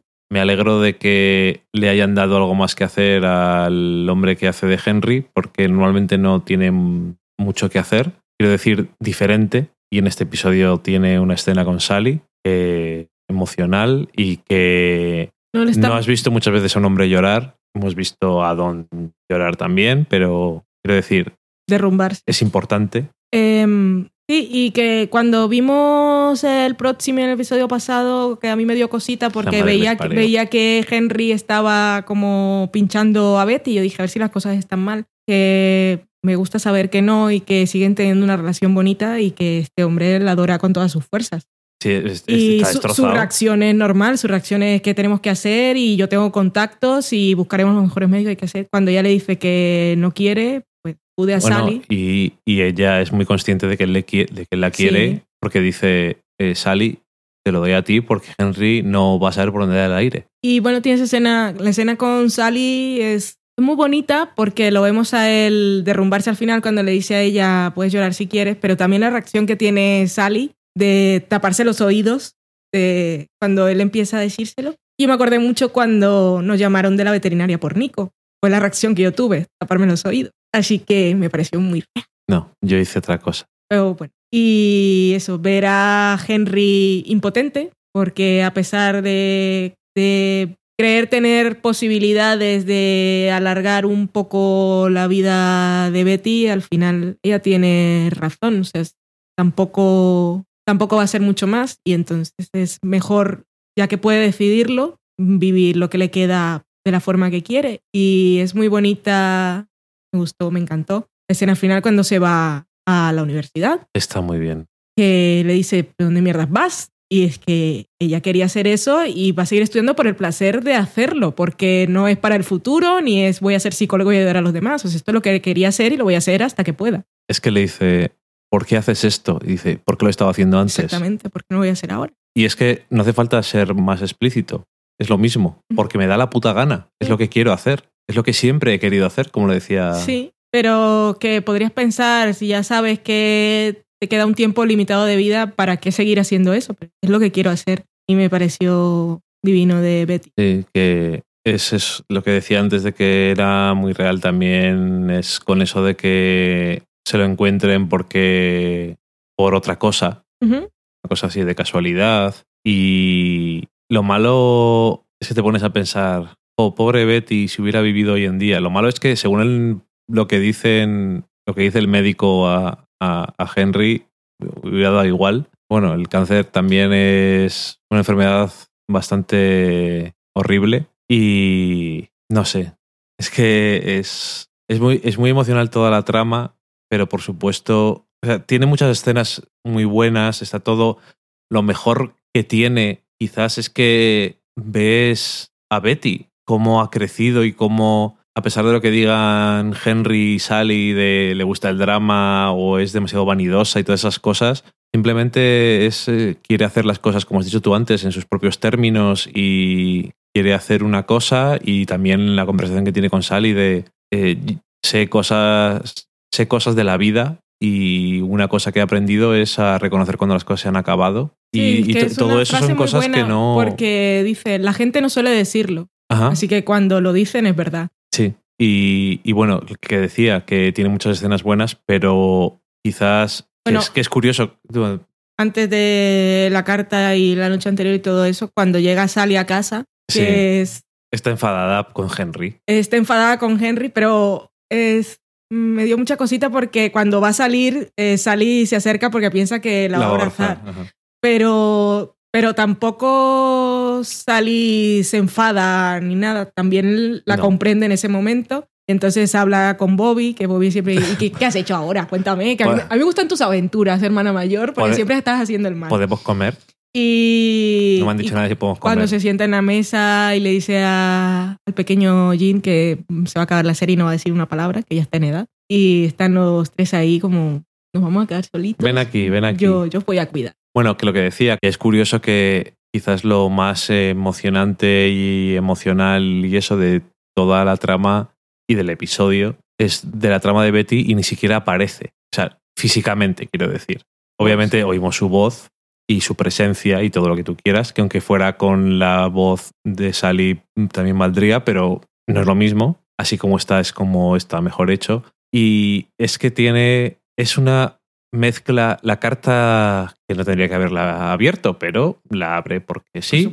Y es una mezcla perfecta de todo, porque es las partes de Betty que son vanidosas y de apariencia y lo que tú quieras. Aquí tengo una foto, el vestido, te digo dónde está, cógeme un pintalabios del bolso, que me Sí. entierren así, El vestido. de esta forma. Ese día fue muy especial para mí. Este es el vestido que quiero que me pongan. Diles cómo me gusta peinarme. Ajá, eso es todo eso. Todas esas instrucciones, pero Y luego- la- luego la frase, no me la quites. Y luego, no, no te lo iba a quitar, te iba a dar pie. Y luego el final de la carta es porque es tan especial porque no solamente es que es una forma de que vemos que Betty acepta, reconoce y conoce a Sally, sino que se lo está diciendo. Era la otra validación Pero- que Que, pero que se lo está diciendo entre, entre comillas, bueno, no, en teoría, cuando no está ya. ¿Y cómo es eso? Es que es una frase tan perfecta. Ya, nos parecía que el consejo de Don cuando se subía al autobús era qué buen padre es, pero es que Betty, porque es una forma de no solo decirle a su hija que la acepta, sino que de alguna forma la admira. Y está, le dice eso de siempre me ha preocupado por ti porque vas al ritmo de tu propia orquesta, eres un, has sido siempre muy independiente y ahora sé que eso es algo bueno y que vas a tener una vida llena de aventuras. que yo no la tuve. Hablaba con, con Ocean Crawls por directo que me estaba diciendo todo el día, ya has visto Mad Men y no sé qué y tal. Y me preguntaba qué me había parecido. Y ella también decía que estaba muy orgullosa de Betty, muy triste por Sally. Entonces me preguntaba, iba a llorar. Y es que me he pasado todo el día igual, cada vez que cuando volví a ver el episodio, es que me llega un montón. Yo creo que a todos, un poquito, ¿no? Eh, yo también he llorado. Pero, Pero además es que, pero además, la segunda vez, la segunda vez más, porque cuando están leyendo la carta, la primera vez no sabes lo, cómo va a terminar. Pero la, además la segunda vez, con todo esto de quiero que sí, las, las tonterías, entre comillas, las cosas menos importantes, pero bueno, que son cosas de Betty. Y cuando estás viendo la segunda vez, tienes la anticipación de que va a llegar eso tan bonito del final. Y que me gusta también lo que significa de porque Sally la hemos visto de ser una niña a ser una mujercita. No sé cuántos años tiene pero 16 años más o menos. Y pasar por todas esas fases y todas esas cosas de una niña y las cosas que son una niña más mayor y, y odiar a su madre y esas cosas eh, o vamos odiar a su madre esas cosas que se dicen nos acordamos me- perdón me acuerdo de cuando está haciendo la entrevista para la, para la escuela o en algún momento, no, perdón, en un momento posterior, que lo había mezclado porque es también en la escuela, cuando dice mm, cuando Betty esté muerta y cosas así. El 70. Me, me quedaré aquí hasta 1975 si puedo poner a Betty bajo tierra.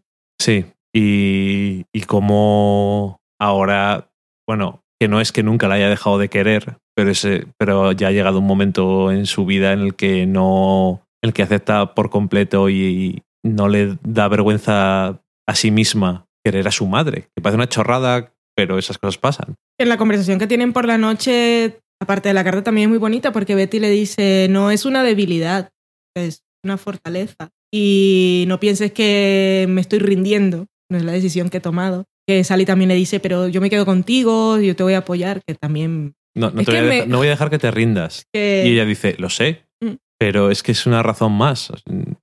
No, ella no quiere. y Sally también lo acepta. Al final sí, pero No, pero que... No, más que Henry, desde luego. O sea, ella lo, lo termina de aceptar del todo. No, que Sally, Sally comprende a su madre en el episodio, que sigue siendo una niña y para ella, obviamente todo esto es muy doloroso, pero de alguna manera entiende a su madre. No, no, le, no se enfada con ella como se enfadó con Glenn, por ejemplo. No, no, no. Y claro, ah, con esto llega una cosa que es lo primero que he pensado, la primera vez que se acabó el episodio. Entonces, el episodio pasado fue la despedida de Don y Betty y me duele muchísimo eso pueda ser así. Pues a Don le dolerá mucho. Pero si se lo di- si le dicen, claro, se lo van a decir Eh, cuando tiene hable. sus llamadas semanales. Pero Los- cuando los hable con- niños no. No, pero, cuando hable sí. con Sally se lo va a decir Sally. Sí. ¿Se lo dirá? Sí, es que no, O, o le habrá dicho Betty, no se lo digas a, a tu padre. no se lo dirá. Sally. Pero es es el que- momento. Con, con Henry no ha tenido el momento de desahogarse, con la única persona que lo tiene es con su padre. Ahora tampoco sé si vamos a verlo en el episodio que viene ya Betty ha muerto, que no sabemos qué va a pasar en el episodio siguiente. A lo que me refiero es. pero si con que- alguien tiene que hablar es con Don. A lo que me refiero es que Don, si se lo dice, Sally no pueden oír. No, es que esta es la razón para que Don. Es que claro, aquí pasan muchas cosas. Don tiene que. Antes nos parecía bien que Don siguiera su ruta por Estados Unidos y que acabara en California haciendo su vida, pero él ahora tiene que volver. Y si el final de Don es criar a sus hijos, me parecerá la cosa más fantástica del mundo. Ahora, también me pregunto, Henry, él también, claro, él no va a tener la custodia de los niños, pues si esas cosas no pasaban antes, no van a pasar ahora. Tampoco creo, como hay gente por ahí que dice que Don, pues va... Si no pasan ahora, no va a pasar antes, dice. Eso, eh, que Don no ha decidido hacer su vida y no va a volver por sus hijos. Claro, yo no sé. Va a criar Don a sus hijos, custodia compartida con Henry, pobre Henry, Pero es no lo que pueden sacar ya de no su es vida. tanto por sus hijos. Es que él se preocupó por Betty. Sí. Pero estamos hablando de que hace, dos tem- hace tres años, cuando ella pensaba que tenía cáncer, estaba sí. súper preocupado Sí. y no estaban en tan buenos términos. Y la primera persona con la que Betty habló fue con Don. No sé, yo, yo veo ahí algo pendiente. Me gustaría que volvieran a hablar y me gustaría también que Don apareciera antes de que Betty fuera. Pero claro, lo que hagan me parecerá bien, pero es que, no sé, pueden. Betty puede morir en un mes y la serie, el episodio que viene pueden ser dos. No sé qué van a hacer. Esto, por cierto, es octubre. Mm. La carta que le da Betty es del 3 de octubre de 1970. Se nos ha pasado el año sin darnos cuenta y a saber qué va a pasar en el próximo episodio. Que en este podcast estábamos todos preocupados porque iba a ser de Peggy cuando se le pasara la resaca. En este episodio no hemos visto nada. Y aunque ya lo hicieron en Six Feet Under de una forma diferente porque era hasta la muerte, si Mad Men acaba con un montaje musical y me muestran cómo son todos los personajes de aquí a un año o dos meses, o que me muestren un poco de todos y todos son felices, yo seré la persona más feliz del mundo también, llorando, que se la serie, pero sí que me gustaría ver un Eh, poco más allá de todos. que hay que reconocer que, aunque sea abierto, es un final para Peggy, lo que vimos el episodio pasado. Es un final de alguna forma en el sentido profesional de, bueno, voy a empezar una nueva cosa y obviamente queremos verla más. Sí. Y a John también. Pero es... Yo a Megan también. Es que, claro, yo quiero saber de todos. Uy, pero la única. Eres Bueno, tú. Pero... Bueno, no, perdón, yo, yo no tendría ningún problema con eso, pero no creo que tengan espacio. Y hablando de espacio, solamente por decirlo, no sé si os habéis dado cuenta de que este episodio dura cinco minutos más.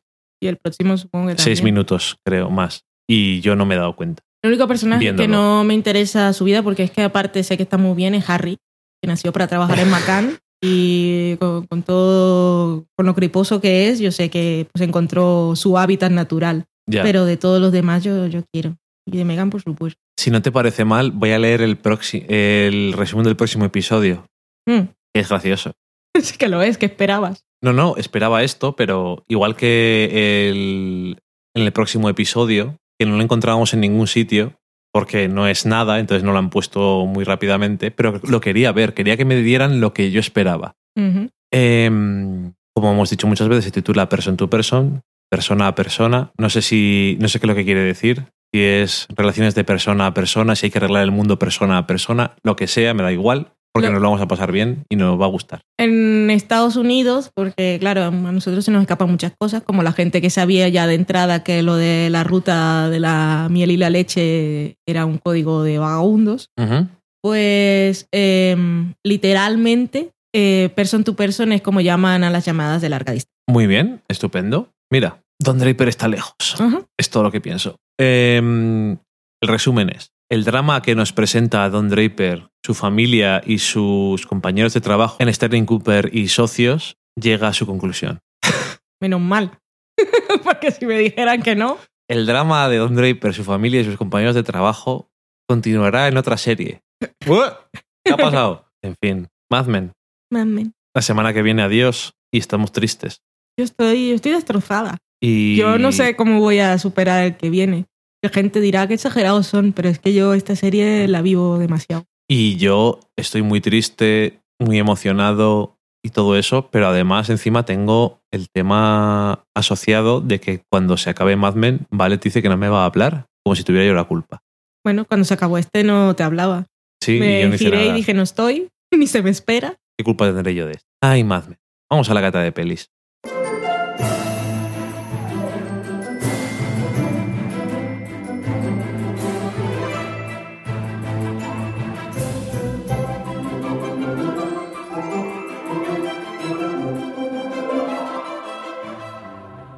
Ya estamos en la cata de pelis y vamos a hablar de un par de películas. No vamos a hablar de forma separada, sino juntas, porque son un género y gente que concurre en ambos proyectos. Y las películas son Wet Hot American Summer y They Came Together.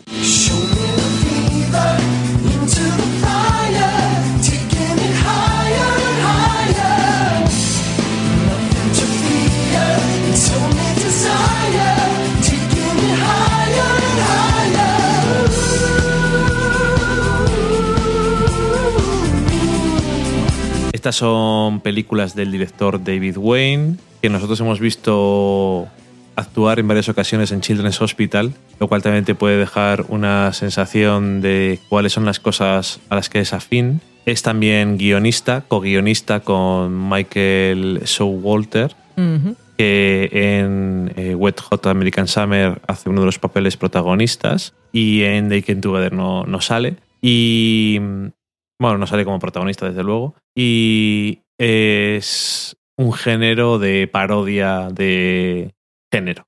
Género de parodia de género. Parodia de estilos de películas muy conocidos. En el caso de Wet Hot American Summer es de esas películas de campamentos y ese tipo de cosas eh, americanas que hemos visto muchas veces. Y Yo no. Sabemos que existen muchas, en muchos casos. Y They Came Together, que es una parodia de comedias románticas que hemos visto muchas veces.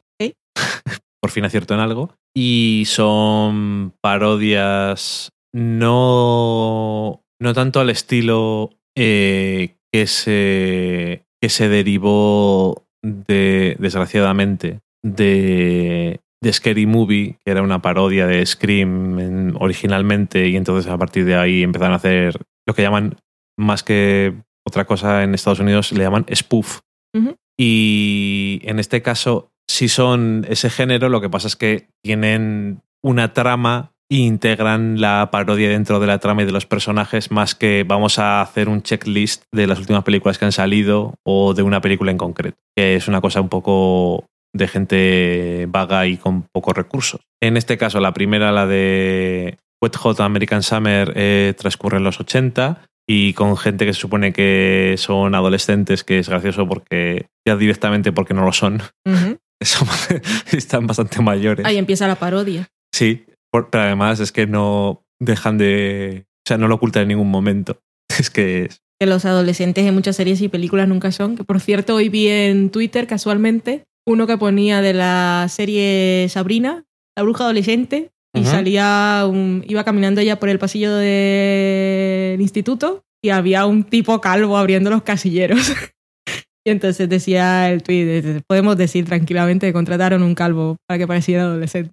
Sí, Sabrina. señor. Y esta película que digo que es en los 80 es de 2001 y es la que os he dicho antes que en Netflix, eh, bueno, es una película que fue un fracaso en taquilla, un fracaso crítico, pero de crítica vamos, pero es una de esas películas que tienen su seguimiento así un poco que las hacen de culto. En la Wikipedia decía que mm, Kristen Bell de- dijo en no sé qué Late Night, sale como, como cosa importante la película. Era su película preferida y la había visto un millón de veces. pues un ejemplo. Y ya que Netflix es una peli- es una quiero decir un canal, es una plataforma que se basa mucho para hacer sus cosas en nichos, porque no tiene marca, es llenar, darle cosas diferentes a diferentes personas que nos pagan, pues van a hacer una miniserie de ocho episodios que es una precuela a esta película.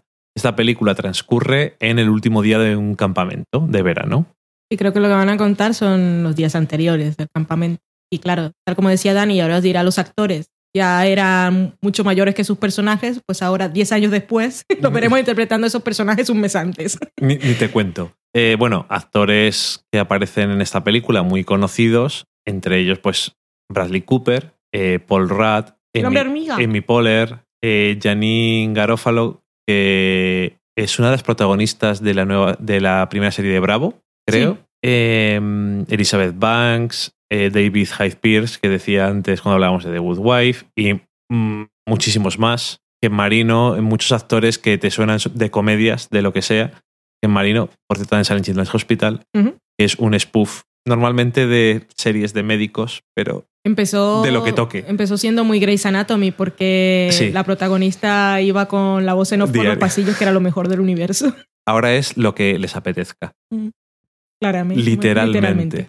O sea, es bastante espectacular. El último episodio es una entrevista en un talk show de por la mañana. El anterior era que un fan hacía el guion como si fuera un fanfiction Mm. y ese me pareció muy grande, por cierto. Así que la mayoría de vosotros no conocéis esa serie. Se llama Children's Hospital, pero no con apóstrofe. Es que la persona que fundó el hospital se llamaba Children's. Por cierto, Era su Hamm. apellido, que es John Hamm, que también le gusta mucho hacer mier- mierdas de estas y saldrá en la precuela esta de Wet Hot American Summer. Si no habéis visto nunca eso, buscarlo, además son episodios cortitos. No, De 10 minutos, es de. Adult Swim y muy absurdo. Cada vez más. Sí. Eh, la otra película es They Came Together, que tiene el mismo equipo creativo y director. Y también protagonistas son eh, Paul Rudd y Amy Fowler, en este caso, que no son dos de los más protagonistas de la anterior película, pero también aparecen.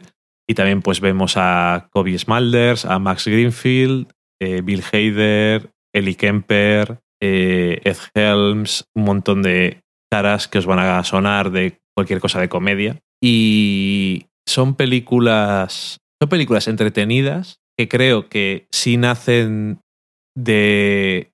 El, el- el mejor sentido de una parodia es teniendo un buen conocimiento de lo que estás parodiando. Eso es lo que hacen mal algunas parodias. Y creo que sí nace de ese buen sentimiento que es de parodiar, pero de celebrar también esas tonterías que tienen ese tipo de películas que estás parodiando. Son entretenidas en general. Tienen algunas cosas. en eh, no me parecen brillantes, pero me parece que en cada una de ellas hay cuatro o cinco momentos o chistes que son muy buenos. Quizás no es suficiente. Una ventaja que tiene es que tiene un montón de actores que hoy en día les conoces mucho y en general es que son muy buenos en comedia y creo que They Came Together me gustó más como parodia de un género en general. También me pasa lo mismo que a ti que no soy muy conocedor de las películas de campamentos y, de, y demás. Y la comedia romántica, pues sí, tiene muchas tonterías que puedes parodiar. Y me parece que no parodia las cosas más obvias, pero lo, y lo hace bien. Y luego, pues, Amy Fowler y, y Paul Rudd, pues, son graciosos y te caen bien en general, entonces siempre está bien. Y no sé, son un momento entretenido y parafraseando a Valen diré, a ver el domingo por la tarde. Literalmente. Podéis verlo cuando queráis, pero son muy de domingo por la tarde. Ya creo que lo has dicho todo y no, no venía muy preparada. Por ejemplo, de The Came Together, sí. Recuerdo que me gustó más, pero tampoco me acuerdo mucho de todo. Que se reía mucho de todos los clichés de las comedias románticas y bueno, empezando por lo larga que se hace la historia que están contando. Recuerdo también, sin recordar, si eso es posible, que hubo un momento que me hizo muchísima gracia con Kobe Smalter, pero no recuerdo qué momento es. Pero en mi cabeza, si alguien me dijera y estuviéramos en una conversación, diría, hostia, ese como el momento con Kobe Smalter, y alguien lo diría. Y ahora no sé cuál es. Que hace de exnovia Sí. bastante horrible. Y de la del campamento, que bueno, queríamos verlo básicamente porque van a ser la precuela esta en Netflix y ya que lo pagamos, pues la veremos, supongo. Aunque no vemos todo lo que hace Netflix tampoco, pero se intenta. Lo que más me hizo gracia era el paso del tiempo. Porque toda la película está contada en un día, es el día antes de que se acabe el campamento, y claro, te van marcando la hora y a veces te muestran así como que han pasado un millón de cosas y cuando te vuelven a poner el reloj que marca el tiempo, pues ha pasado un minuto. Yo. Y cuando se fueron, cuando se van en, en el, en coche a la ciudad, hace como un millón de cosas súper absurdas y exageradas. A, a mí eso me hizo, me hizo bastante gracia eso. Yo creo que es en parte por eso que te digo de que no sabemos mucho o no hemos visto muchas películas de eso. Y entonces pierdes la gracia un poco del tema. Pero hombre, no eres ajeno a prácticamente ninguna de las bromas. No, las bromas no, igual te pierdes referencias concretas a cosas que han pasado en películas que seguro hay. Seguro. Pero todo lo demás, pues no, tampoco te parece tan raro que pase en un campamento. No, por eso a lo mejor They, They Came Together te funciona más porque dices, bueno, quieras o no, has visto o, no- o conoces más películas que sean comedias y hay más comedias románticas que películas de campamento. Eso seguro. Y no sé, eso. No son de esas películas que las ves y dices, pero qué puta mierda es esta. Que diciéndolo así parece que estoy diciendo son bastante malas, pero Sí. no son una puta mierda. No, quiero decir que hay muchas parodias de estas que las ves y que son horrendas. ¿no? Y bueno, tienen una trama, tienen, tienen muchas cosas absurdas y eso. Y son, en- por lo menos son entretenidas, cuanto menos. Y They Came Together yo creo que me convenció más en general. También, aparte de todas estas cosas que he dicho antes, eh, no sé si estructuralmente o, o cómo queda la película, pero el final es un poco absurder, pero no obstante, no esperaba menos. No sé, una cosa curiosa que igual no conocéis, a lo mejor os gusta el tipo de, de género y dice, bueno, pues lo voy a echar un ojo. Para ver caras conocidas, que eso siempre nos suele gustar. Si vemos Sí, series y luego ver el montón de gente que conocemos en películas, igual no son las más taquilleras ni las más famosas, pues siempre se gracia. Sí, y ver a Bradley Cooper haciendo de productor de teatro gay, de teatro de campamento, Sí, no O sea, teatro gay. que se lo toma muy en serio y que es gay. Mm. Y que se lo toma muy en serio, igual que Amy Poehler, que se lo toma muy en serio su, su trabajo. Y por cierto, que me- a mí eso, por ejemplo, me hizo mucha gracia eh, la representación del final cuando dice esto es una mierda. Mm. En fin, eh, eso, una curiosidad. Dos Está- curiosidades. Dos curiosidades y que tampoco teníamos mucho espacio hoy para hablar largo y tendido de películas en profundidad. Vamos a la cocina.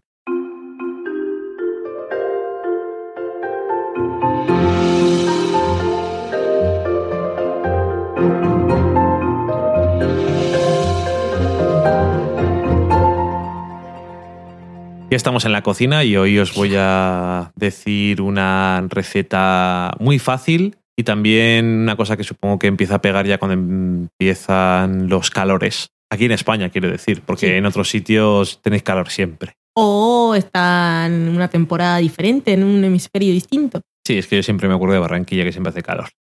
Eh, es una ensalada, es una ensalada de espinacas, garbanzos crujientes y yogur. Que dices, me voy a comer una ensalada hoy que hace calor. ¿Qué hago? Lechuga, tomate. Ya que vas a comer muchas ensaladas, porque es una cosa muy sana, la operación bikini, el calor y todas esas cosas. Sobre todo el calor. No, yo no operación bikini nada, pero bueno, hay gente que dice, me apetece comer sano, aparte de fresco. No vas a comer de todos los días la misma ensalada. Hay que variar. Os hemos dicho ya varios ejemplos de ensaladas en esta sección a lo largo de, de nuestros episodios, así que podéis buscar por ahí. En este caso, ¿cuántos ingredientes necesitamos para cuatro personas? 250 gramos de espinacas baby, pequeñitas, 100 gramos de escarola, 150 gramos de garbanzos cocidos, los que vienen en un bote ya hechos, 200 gramos de yogur, que son como 8 cucharadas. Esto lo estoy leyendo de la página de El Comidista en elpaís.com. 100 gramos de yogur es un yogur. A mí no me dan 8 cucharadas. 200 gramos de yogur es un yogur. Ok. Un limón, una cucharada de Ras el Hanout, que es una mezcla de especias del norte de África, creo. No sé si marroquí concretamente. Y aquí pone como alternativa, en su defecto, una mezcla de especias y hierbas secas que a ti te suele gustar. Y ejemplo de cúrcuma, comino, cayena, pimienta, pimentón, canela, tomillo, romero. Si a mí no me gusta una de esas, pues puedes poner, puedes quitarla y poner otra, pero la mezcla en sí también la podéis comprar por ahí. Aceite de oliva y sal. Preparación. Precalentamos el horno a 200 grados. Extendemos los garbanzos en una bandeja de horno cubierta con papel de hornear y los tostamos dentro del horno durante 10 minutos. Mientras está tostando, pues mezclamos el ras el hanout con el zumo de medio limón, una cucharada de aceite y sal en un bol un poco grande. Sacamos los garbanzos y los mezclamos bien con la pasta esta que acabamos de hacer de especias. Los volvemos a meter al horno, bien extendidos, y los dejamos durante unos 15 minutos más, moviéndolos de vez en cuando, para que no se nos quemen. Es una cosa que puede pasar, así que tampoco los pongáis muy arriba del horno. Los sacamos cuando estén crujientes, o sea que le das ahí un poco con el tenedor o un cuchillo y los tocas y enseguida ves si están crujientes porque suenan. Cuando vayas a hacer la ensalada, mezclas el yogur con el zumo del el otro medio limón, un chorro de aceite y una pizca de sal y lo bates bien. Ese es el aliño que vas a hacer. Como todos sabéis, la ensalada no se alinea hasta que no te la vas a comer, porque si no se queda hecha un Cristo. Repartimos la ensalada en los platos o en una fuente y mezclamos tres cuartas partes de los garbanzos con la salsa de yogur, la ponemos encima de las verduras y decoramos con el resto de los garbanzos por encima y servimos y comemos inmediatamente. Muy bien. Obviamente no hay muchas instrucciones para la espinaca y demás verdes porque no hay que hacer nada en especial. Si os gusta más finito lo podéis cortar todo con el cuchillo en tiritas o si no podéis comer las hojas enteras porque son pequeñitas. Y con eso nos vamos a la sobremesa.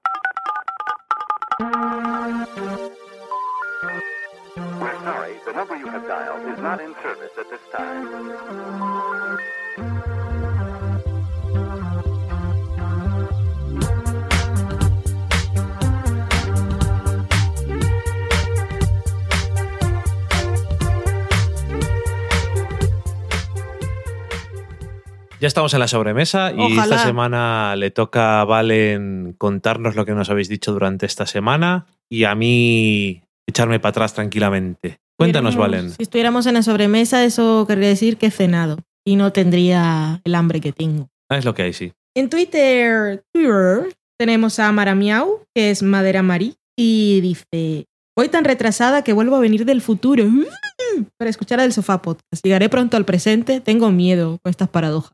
Qué saltos temporales. Un saludo a Ramper, una vez más, que hace check-in escuchando el programa. Hola, ¿qué tal? Puedes decir hola, que no pasa nada. No presiones a la gente. No, digo. Era muy creepy, amenazador. Carmenia Moreno, que está en Estados Unidos, de Carmenia en Dallas, pues demostrando que está en Estados Unidos, nos manda un tuit así de, ¡Uy, qué problemas tiene la gente! Y dice, hoy he estado en el mismo lugar que Kiernan Chipka, que es Sally Draper, y me he enterado al ver su Instagram. What the fuck. He tenido cerca a un ídolo de mi vida y no ha podido tocarle el pelo. Eso sí sería creepy. Y tú dices. y tú hablas de cosas creepy, ¿eh? Socorro. Jenny Jenny 19 Ujú. dice que con las renovaciones y las cancelaciones va juntando puntos para los upfronts. ¿Cómo va el tema? En general. Pues todavía quedan algunas series de saber si se renuevan, algunas incluso de estrenarse. Ya tenemos a tres personas que están en lo más alto y no se van a mover de ahí. Uh, y si quieren bajar a tomarse un café, Nada, se quedan ahí. quedan en lo más alto. Por cierto, os cuento que Dani está así vago y dice que igual este año no hay meme de Es lo que se llama eso, traduciendo de una expresión americana, tirar a alguien debajo del autobús. Harry Crane. Mari Margolis decía, oh yeah, atracó un podcastero cortesía del sofá podcast y la pod. Y ponía un gif de Mad Men, un gran gif de Bobby y sus padres en campamento, haciendo la canción esa de cada vez que veo algo de Abraham. Abraham, en títulos de crédito siempre muevo los brazos. Seven Sons, Seven Sons. eh. Father Abraham. Socorro. Paco Navas eh, nos decía, esto fue hablando de Louis, os he escuchado lo de los open mics y sí existen aquí, sobre todo en grandes ciudades, menos que en Estados Unidos, pero hay. Ok, Y sí. Que le decía yo a Valen que a lo mejor no me expliqué bien, pero que sobre todo me refería a la tradición y sin de falta que hace muchos años.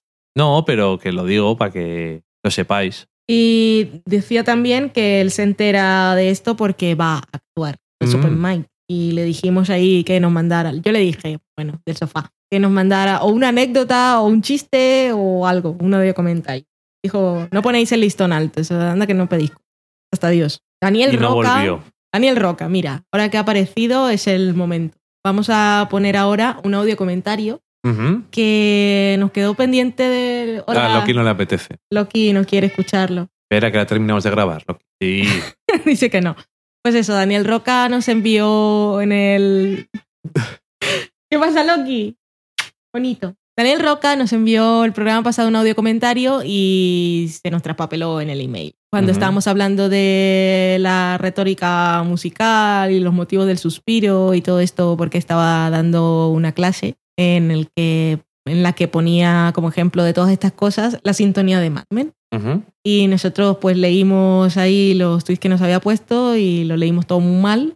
Y él nos había mandado un audio comentario que además es fantástico porque vamos escuchando su explicación con la sintonía de Mad Men. Y como es tan maravilloso, pues lo Lo- aprovechamos y lo ponemos a Lo leímos muy bien, pero sin entendimiento. sin saber nada. Y entonces, cuando hemos escuchado el audio comentario, hemos comprendido cosas. Hemos comprendido cosas y lo hemos disfrutado mucho. Por que cierto, no pienso editar nada de esto para que se oiga a Loki bien. todo Eso le gusta a la gente. lo hemos saludado. Hola, mi amor. Me ha mirado, aunque no ha dicho miau. Entre el audio comentario de Daniel Roca y la música de Man. Hola chicos, el asunto es más o menos así. El tema está basado en un descenso, la, sol, fa, mi, re. Cada nota está adornada con lo que es el tópico barroco del suspiro, que consiste, si yo tengo una nota como esta, el suspiro consiste en hacer, o sea, apoyarla con la nota superior. Pues eso aplicado a cada nota y repetido sale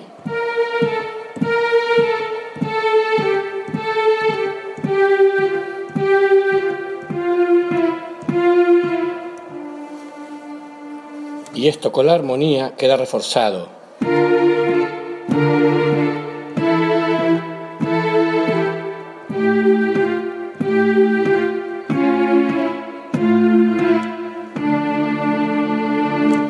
Más o menos, con lo cual la sintonía de Mad Men queda como un elemento de referencia a un descenso trágico. Y hablando del motivo del suspiro, pues lo que nos decía Daniel Roca era que lo habíamos usado para el título, a él, literalmente. Por cierto, Daniel Roca nos escuchó el último programa mientras corría. Aparte de todo y de sentarse en su sillón de cuero fumando pipa y tomando brandy, también sale a correr, escuchando hay que compensar. También nos hacía algunos comentarios sobre Mad Men, que como ya le respondimos por ahí, pues nos los vamos a saltar por aquello de los spoilers, que en realidad no son. Bueno, este lo voy a leer porque no es un spoiler. Peor posible final para Mad Men. Don acepta a Jesús como su salvador personal. Mi respuesta fue, y yo me tiro por la ventana como en los títulos de crédito. Espero que no tenga que hacer. Alana Farra decía, vamos a poner cosas en la nevera y limpiar la casa con la compañía del sofá pot. El lunes tengo visita, Gromix. La va a visitar su antigua compañera de cosa de mil kilómetros. No porque Gromix haya ido, la que se fue fue Alana y Gromix de Argentina. Daniel Roca nos da una explicación adicional sobre retórica musical y nos dice que retórica musical consiste en que la música significa cosas en un contexto cultural dado. Sin ella, bandas sonoras musicales no tendrían sentido.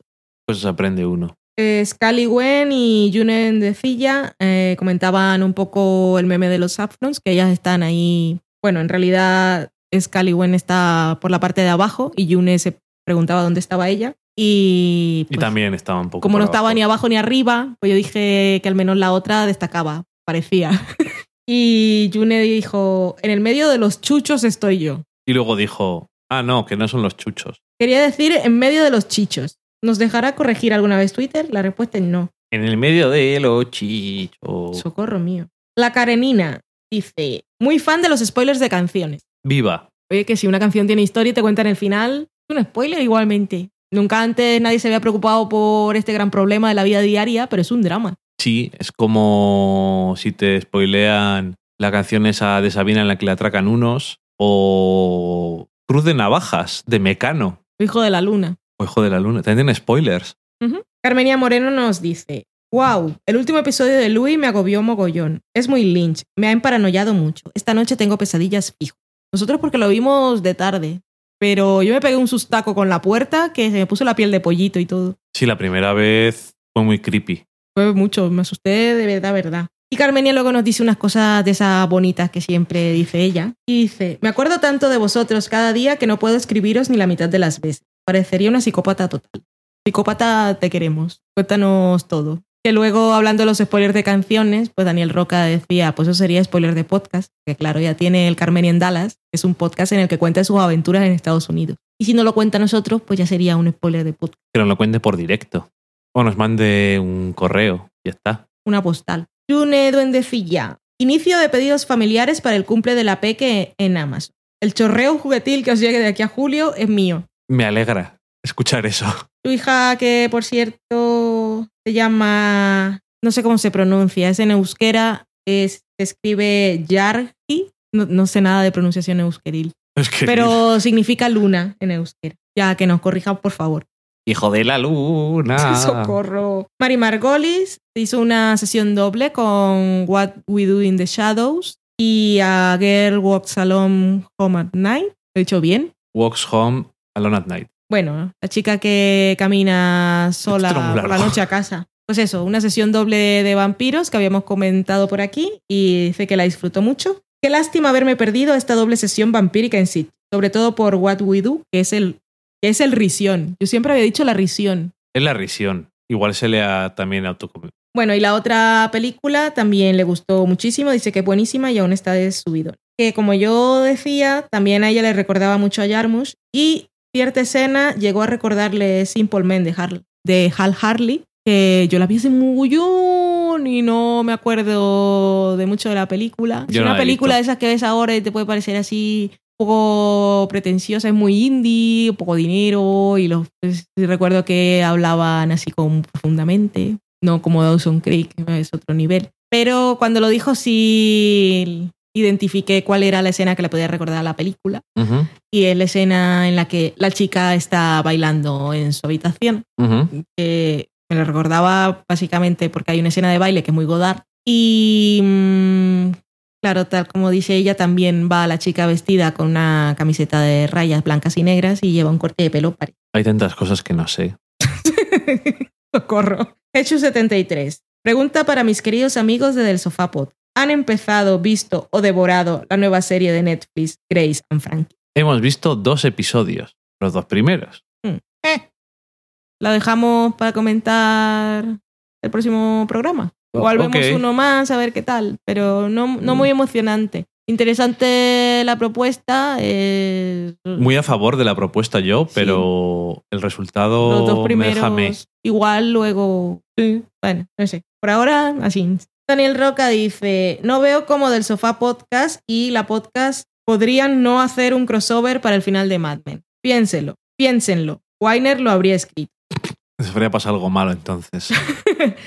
Pues que sepa para Daniel Roca y toda la gente que está haciendo vitores por ahí, que se está cocinando algo, a ver si al final podemos coordinar fecha. Que nosotros hemos exportado escuchantes españoles Argentina la podcast y la podcast nos ha mandado escuchantes argentinos. O sea que hay una sinergia ahí bastante interesante. Y a ver, grabaremos ambos podcasts, nuestros respectivos programas, hablando del final de Mad Men, sobre todo porque estamos planeándolo para el fin de semana después y si nosotros no hablamos después de grabar, si nosotros no hablamos después de ver los episodios y tenemos que esperar a grabar, básicamente nos morimos. Sí, y es una cosa muy, no muy personal. Y eso, pues que eso, que tendréis mm, mm, sesión triple, porque serán los podcasts de cada uno hablando del final y luego haremos uno en el que pues ya serán las opiniones de los cuatro e intentaremos pues, sacar cosas, no repetirnos.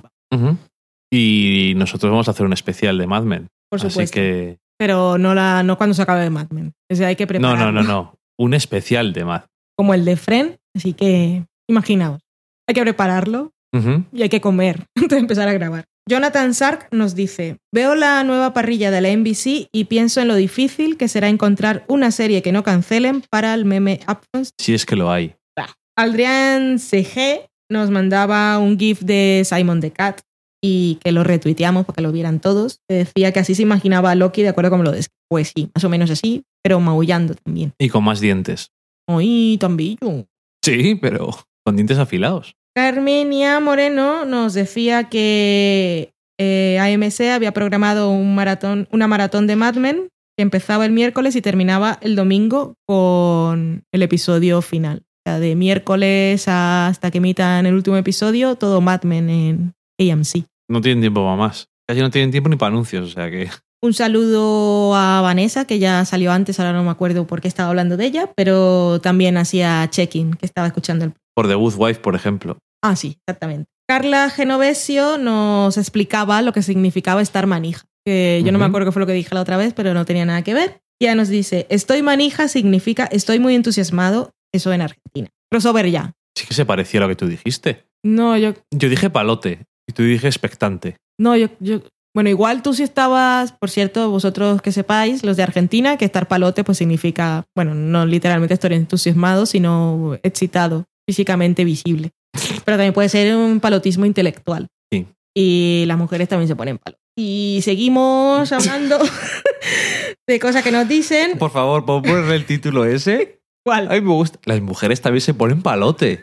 Ok. Eso- ay, bueno. Go, go. Uncle Marvel, el tío Gus de la podcast, decía, para el final de Mad Men tendríamos que hacer crisis en infinitas podcasts, con Del Sofá Podcast, Lecho de Pulgas, Fenomenoide y Alita Casal. Aquí hay algunos que no conozco, que son argentinos. Pues eso, un duelo... Una locura. Una, una cadena de duelo, funeral perpetuo, llorar por Mad Men. Ah, no sabía, no sabía por dónde ibas con la frase. ¿Cuál? Una cadena, De duelo. duelo perpetuo. Y yo digo, ¿qué, qué está pasando? Digo, ah, por Mad Men. Dos mujeres y un vestido, que su nick de Twitter son las iniciales de dos mujeres y un vestido, nos enviaba un link con un artículo en el que aparecían todos los libros que han aparecido en Mad Men. Espero que también aparezca la guía telefónica de Kansas o el sitio donde esté, que no me acuerdo. No, a Kansas iba. Bueno, la guía telefónica tiene que aparecer en los libros de Mad Men. Wisconsin. Carmenia nos enviaba otro artículo que era sobre la divertida sinopsis de Mad Men, algunas de las más destacadas, lo que decían que iba a pasar y lo que había pasado realmente en los episodios. Una reunión familiar. Pigona Pilar Pailar Beyoncé del podcast Ecos a 10.000 kilómetros y TV Slayers decía que le gustaba como la mencionábamos en el programa, con sus diferentes nombres. Como si fueras un gatete. Y dice que genial porque ahora iba a tener más nombres que el artista anteriormente conocido como Prince. Sí, señor. Daniel Roca, con sentimientos encontrados con el penúltimo episodio de Mad Men. Maravilloso episodio, pero parece que al final va hacia la disolución. ¿De qué? No sé si hay autocorrector o es disolución lo que quiere. Y por último tenemos a dos mujeres y un vestido que decía, me han nombrado en el sofá pod, hashtag moláis mucho, tú más. y con eso acabamos. Muy bien, ¿tenemos alguna cosa más que comentar? Sí, tenemos que darle las gracias a un nuevo patrocinador, que es Dani Torres. En Twitter es, que en Twitter es Knotsville, que la primera letra es una K, que no suena, no suena porque es muda como la H, Y que muda pero no invisible, nunca olvidéis escribirla cuando toca. deja de darme títulos. Y bueno, él nos, nos regaló una cuenta de Xfinity, que es una cosa como online de televisión de cable en Estados Unidos. Total, que tenemos acceso a un montón de canales en streaming. Sí, es el servicio online de Comcast que tiene todos los canales que os podáis imaginar. Y cuando digo todos, quiero decir HBO, Showtime, Star, todos los canales premium también están, todos los capítulos de todas las series. Es una maravilla. Hay un montón de series además allí a la carta que no hemos tenido tiempo de disfrutarlo mucho, pero ya nos ha confinado todo el verano en casa. Y bueno, que sepáis vosotros que si estáis interesados, él tiene acceso a estas cuentas a, a un módico precio. Así que Knoxville en Twitter. O si no, nos preguntáis. Y con eso yo creo que ya hemos, ah, me estoy quedando sin batería. Hemos acabado programa y sobremesa. podemos despedirnos de la gente, sea lo mejor. Gente que, como nosotros, sigue Mad Men a su ritmo de visión y compartimos este momento de comunión cósmica, de sentimientos y emociones, que vamos a llorar, yo por lo menos. Loki no mucho, porque él se queda dormido cuando ve la serie. Pues eso, pasadlo muy bien esta semana y disfrutad muchísimo el último episodio de Mad Men guardadlo para un momento especial, sin ruido, sin interrupciones, de noche, oscuro. Abrazaos a la mantita si estáis solos en casa y contadnos a nosotros qué os parece. No hagáis spoilers. Ya sabéis que podéis encontrarnos en email, que es del sofá a la cocina que podéis dejarnos un comentario en el blog desde el sofá a la cocina.com y allí si prestáis atención un momentito en el cuerpo de los post encontraréis cómo poner las etiquetas de spoilers y podéis mandarnos directos a nuestro Twitter que es del sofá podcast o un mensaje privado también en Facebook que es del sofá la cocina. Y ahora que he aprovechado para meter todos los métodos de contacto, pues recordad también que podéis dejarnos eh, reseñas y valoraciones en iTunes y en iVoox para que subamos como la espuma y otra gente pueda unirse a nuestro clan y club. Y yo creo que con eso ya está. Una vez más, pasarlo muy bien. Sí, yo me iba a despedir porque me tocaba, pero visto Ah. eso no pasa nada. Vale, Adiós. Adiós, adiós. Sorry.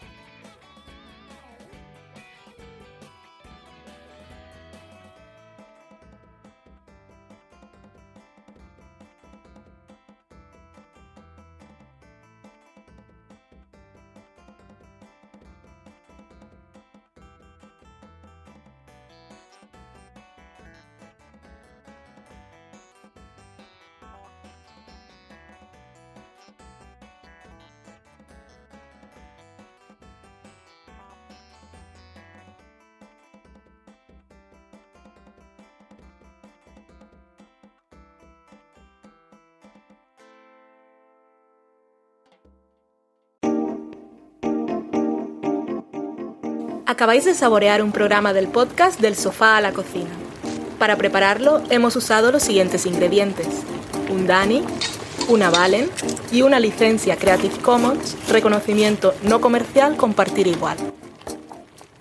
Cuando tenemos los ingredientes, los picamos muy finos, los dejamos pochando en una sartén y cuando estén caramelizados, los mezclamos con la licencia Creative Commons, que, cuidado, no admite uso comercial de la obra original ni derivadas, que se tienen que distribuir con la misma licencia que la original, siempre citando a los creadores.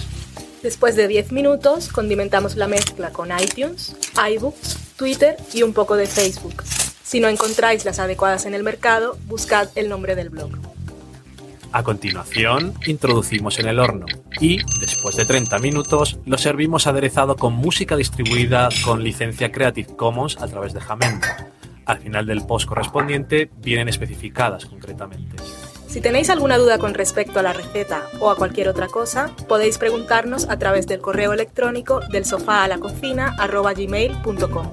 Buen apetito.